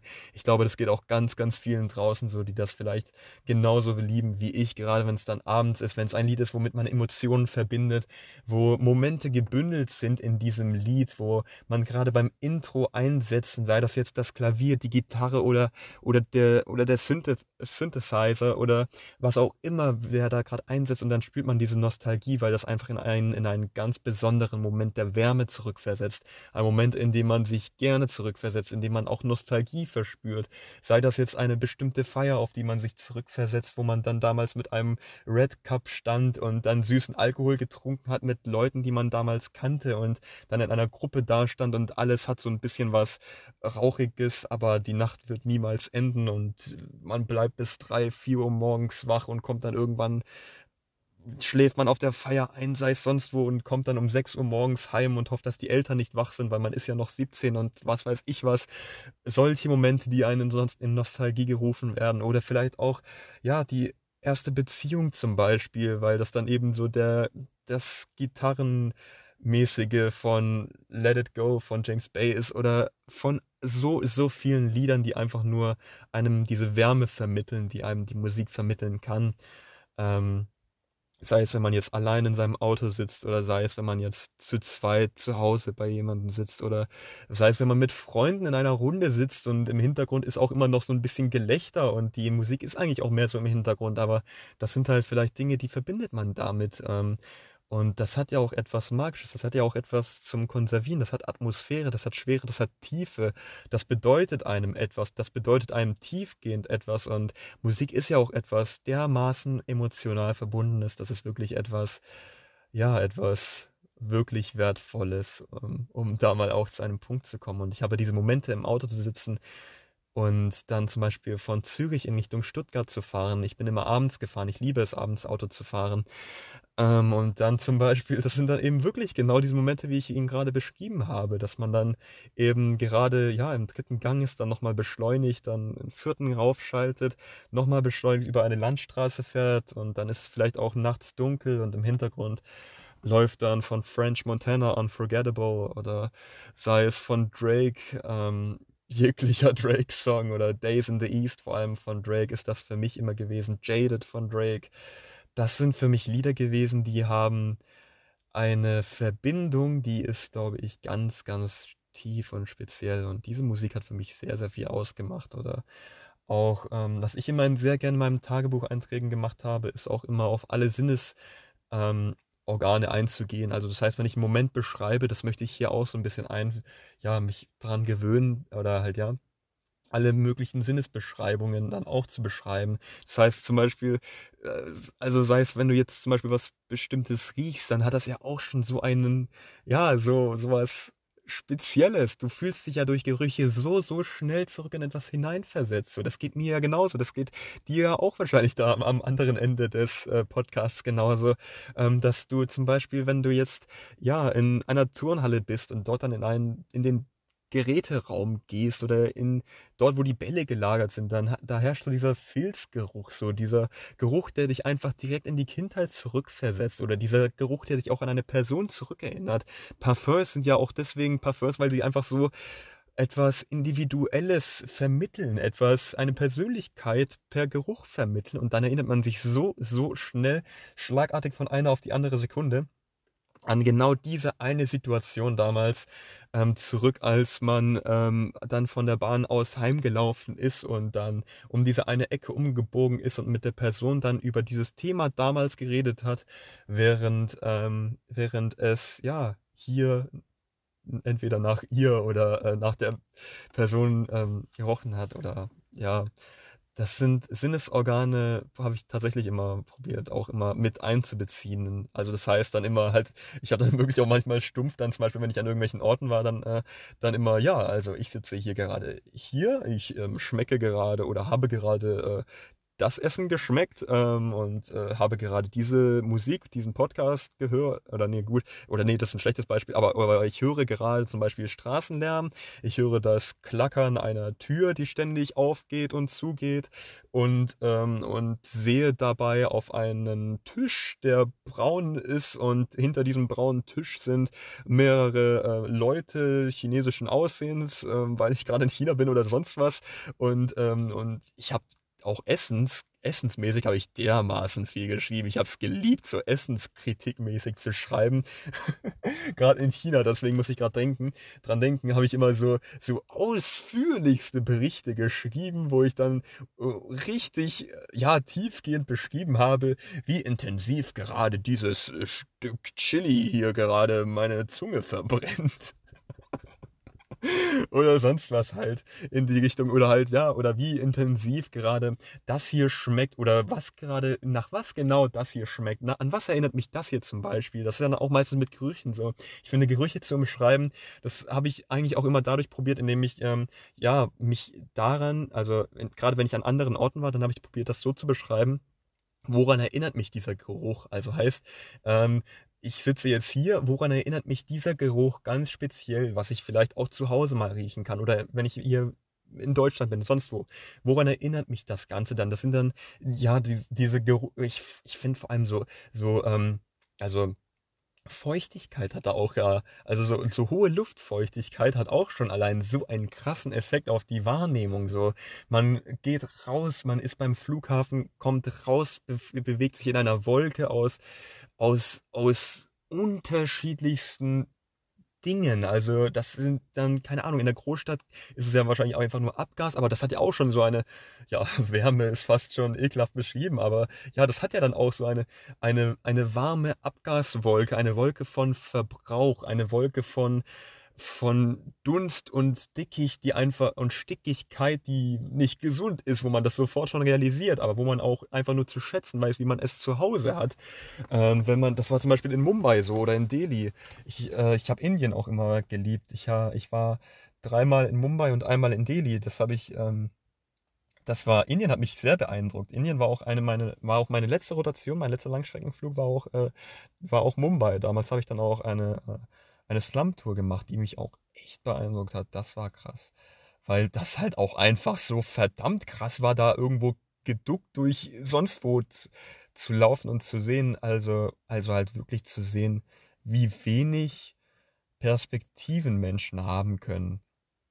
Das war es, glaube ich, was mich da so beeindruckt hat. Ähm, aber das ist auch ein Thema für sich. Ich möchte hier generell auch diese ganzen Dinge, die ich hier anspreche, in viel größerer Detail, das ist kein Wort, aber halt deutlich detailgetreuer wiedergeben, als ich das bisher hier habe, weil da ist so, so viel dabei. Und wenn ich anfangs gesagt habe, dass ich, äh, dass ich wirklich stundenlang erzählen könnte darüber, was alles 2019 passiert ist, dann auch wirklich, weil das wirklich für mich so ist. Das ist von meinem ganzen Herzen so, dass ich erzählen könnte ohne Ende und erzählen könnte, ohne wirklich zu einem Punkt zu kommen, wo mich das jetzt nicht mehr beschäftigt. Das ist wirklich so. Ich schreibe unendlich viel, ich mache unendlich viel Videotagebuch und, und ich habe trotzdem noch ein riesen Mitteilungsbedürfnis und ich weiß nicht, ob sich das je ändern wird. Das ist ja auch nichts Schlechtes, aber ähm, ja, das ist einfach nur ich, wie ich bin. Und ähm, das ist wirklich einfach nur, ich meine, ich weiß gerade auch nicht alles.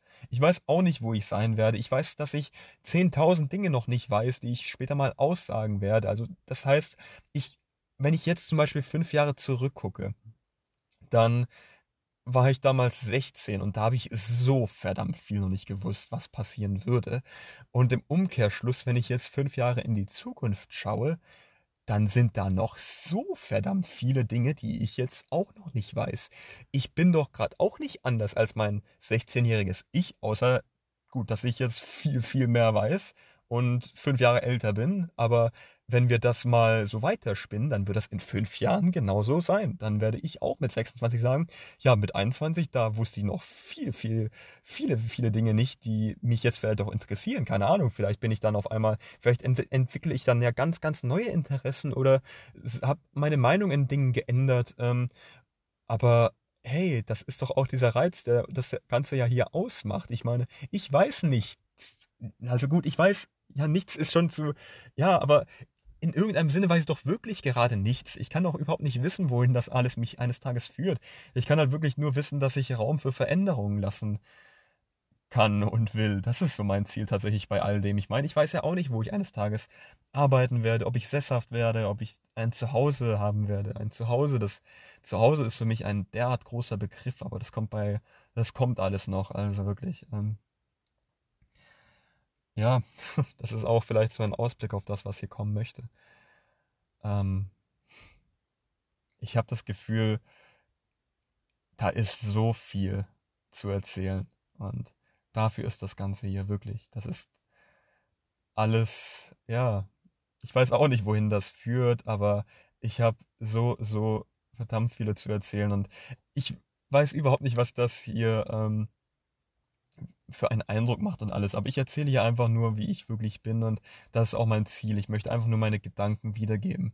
Also heißt, wenn ich jetzt hier in meinem ersten Podcast sitze und, ähm, und einfach diese groben Fragen beantwortet haben möchte, also wer ich bin, das habe ich ja jetzt hier, erklär, äh, hier erklärt. Ich bin ja, Christian Schulz Hernandez. Ich habe als Rettungssanitäter gearbeitet, als Flugbegleiter in vielen, vielen anderen Aushilfsberufen. Ich war auf allen fünf Kontinenten. Das habe ich, glaube ich, bisher noch gar nicht gesagt. Das hat mir auch ähm, viel bedeutet, dass damals, als ich in Afrika war. Ich war in ähm, Johannesburg mit meiner Schwester damals. Ähm, und das, in Südafrika war das und das war dann so das erste Mal, dass ich dann, also zum einen, also das war für mich und meine Schwester auch das erste Mal in Afrika.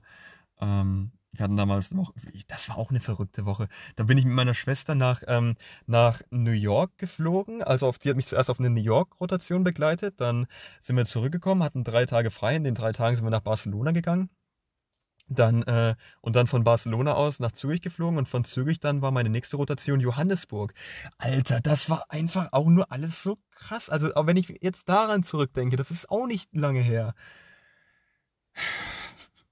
Das ist alles einfach, einfach nur, um das festzuhalten. Und ich meine, gerade passieren so viele Dinge. Es ist Corona-Krise. Ich weiß, das weiß ja keiner von uns, wofür das alles hin. Aber diese Corona-Krise, das ist ja historisch so, so bedeutend. Da werden wir uns ja, glaube ich, noch alle in 10, 20 Jahren zurückerinnern. Ähm, wie wir hier gerade mit Maske durch die Gegend laufen. Wie wir in Tagesschau sehen, wie man eine Maske richtig auswäscht wie man sich am besten schützt, wie man am besten zu Hause Sport treibt, wie man am besten zu Hause bleibt. Ich meine, das Ganze scheint sich jetzt etwas zu lockern, aber das kann ja auch genauso gut übermorgen wieder genauso, ja, genauso wieder ähm, zurückgenommen werden oder ich weiß es ja auch nicht, wohin das alles führt. Ähm, ich weiß es nicht. Ich will da auch überhaupt nicht so tun, als hätte ich irgendeine Ahnung, ähm, wie das jetzt hier alles sein würde. Klar kann ich raten, wie das sein wird. Und ähm, Stand heute, ich möchte auch raten, weil ich glaube, das macht ja auch Sinn, einfach mal meinen Stand Mai jetzt festzuhalten, wie das jetzt weitergehen würde. Ähm, ich sag einfach mal, Stand jetzt tippe ich, dass das ähm, Ganze, puh, das ist gar nicht so leicht. Das ist echt gar nicht so leicht. Also ich habe im März habe ich getippt, dass das Ganze ungefähr bis August gehen könnte. Und das, ja, ich sage jetzt auch einfach mal, ach, ich weiß es halt wirklich nicht, ob die Zahlen wieder steigen oder sinken. Ich tippe einfach mal darauf, dass sie wieder steigen werden. Ähm, dass wir dann vielleicht auch wieder zu Hause sein, sitzen werden müssen. Ähm, und dass das dann vielleicht wieder Richtung September abnimmt. Also, dass es dann vielleicht auch schon so weit abnimmt, dass man dann auch in Restaurants gehen kann. Und puh, ich weiß es nicht, aber ich vertraue da halt wirklich auch einfach nur der Wissenschaft. Ich vertraue generell auf das, was wir hier haben, denn das, was wir hier haben, bei all dem ist wirklich wertvoll. Und von dem Aspekt aus her, ich bin so froh, von einer Bundeskanzlerin regiert zu werden, die absolut professionell ist in dem, was sie tut, die auch absolut Ahnung hat in dem, was sie da tut, die des Weiteren auf die Corona-Krise bezogen auch einen Doktortitel in Physik hat, das heißt, die auch auf Naturwissenschaften Wert legt.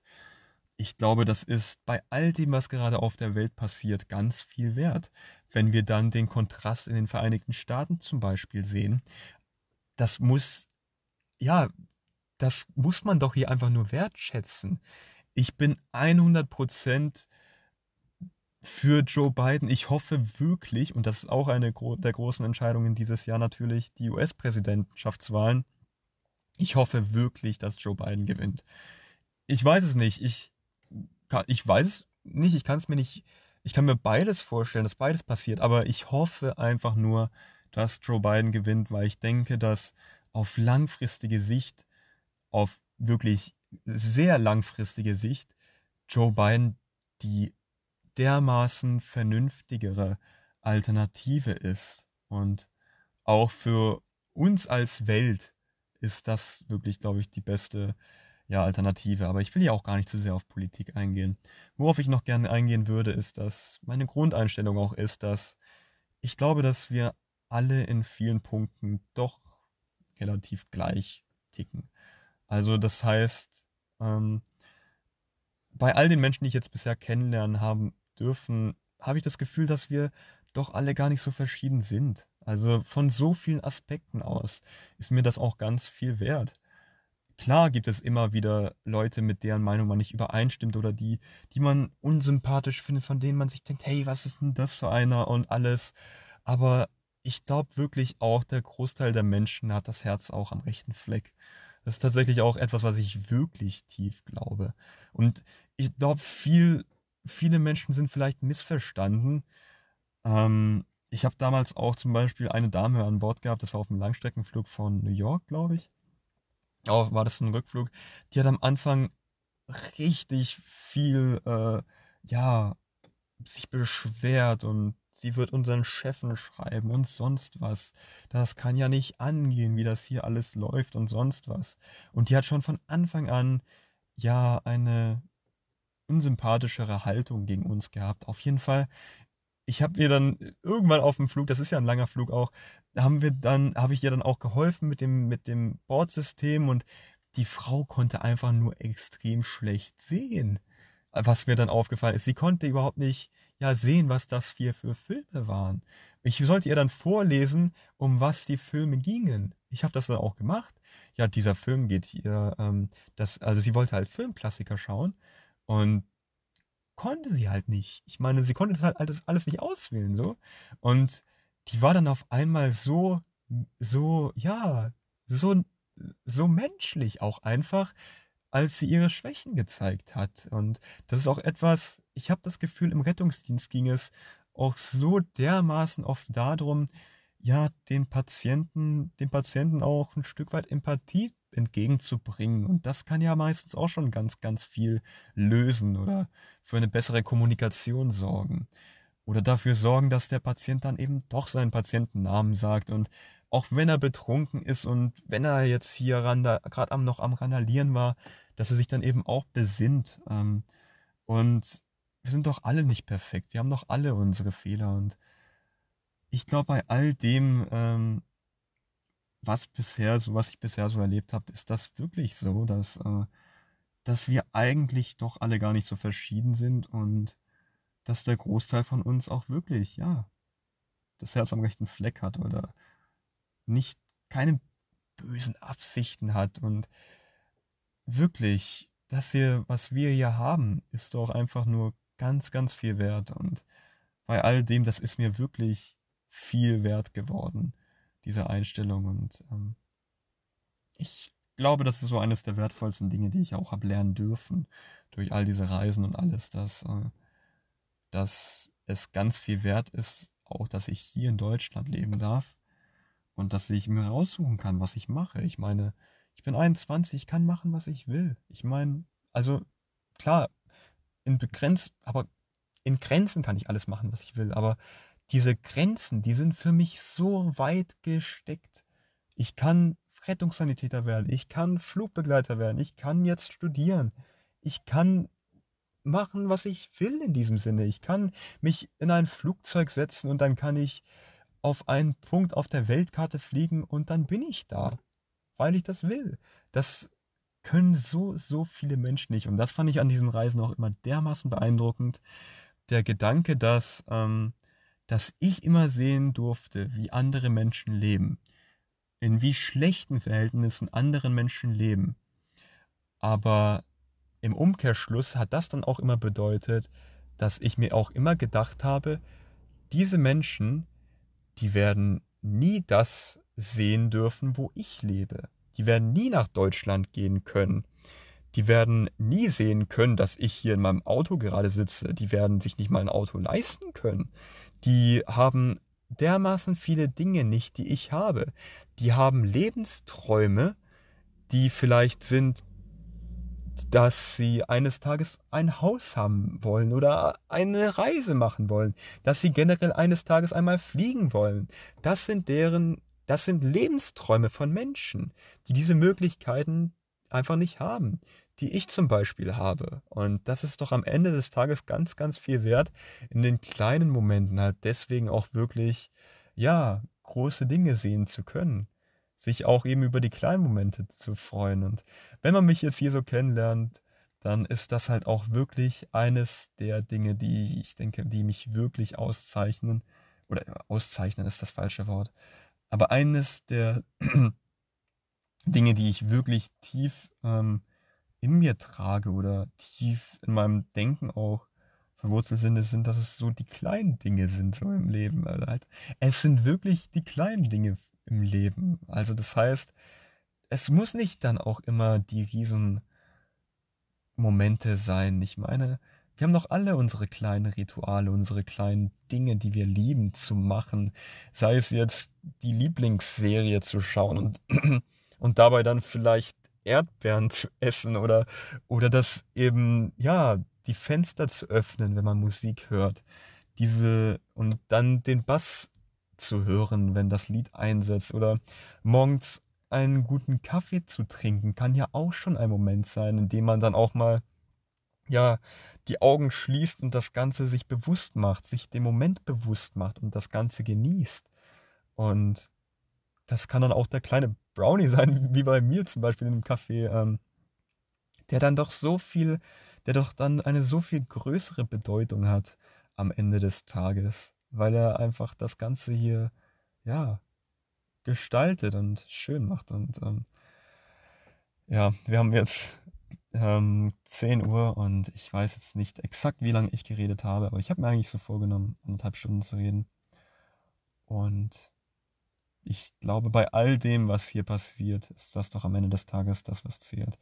Dass wir auch in den kleinen Momenten, dass wir auch die kleinen Momente wertzuschätzen wissen. Und ja, das hier ist mein erster Podcast, wenn man so will.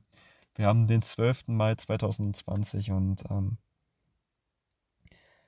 ich weiß nicht, wo das alles hinführt mit diesem Podcast hier. Aber ja, ich bin ich. Ich habe mich jetzt, glaube ich, hier ganz gut vorgestellt oder zumindest einen Einblick dahin gegeben, wer ich denn so grob bin. Und ähm, was ich hiermit bezwecken möchte, ist, ich möchte das hier festhalten, was ich hier gerade lebe. Ich möchte diese kleinen Momente, die ich gerade beschrieben habe, festhalten und auch anderen Leuten zur Verfügung stellen. Ich glaube, das ist es, was ich hiermit machen möchte. Das hier ist meine erste Podcast-Folge und wir haben den 12. Mai 2020 und das hier ist, wer ich bin und ich weiß nicht, wohin das führt, aber vielleicht höre ich mir das hier ja eines Tages an Vielleicht höre ich mir das ja eines Tages im Jahr 2073 an. Und vielleicht schmunzle ich dann, wenn ich das hier gerade höre. Ähm, ich möchte das hier alles einfach wertschätzen, dass ich gerade ich bin, dass ich gerade 21 Jahre alt bin und dass ich die Freiheit habe, zu tun und zu lassen, was ich möchte. Das möchte ich gesagt haben, denn das ist mir am Ende des Tages ganz, ganz viel wert. Und 12. Mai 2020. Das war's für heute.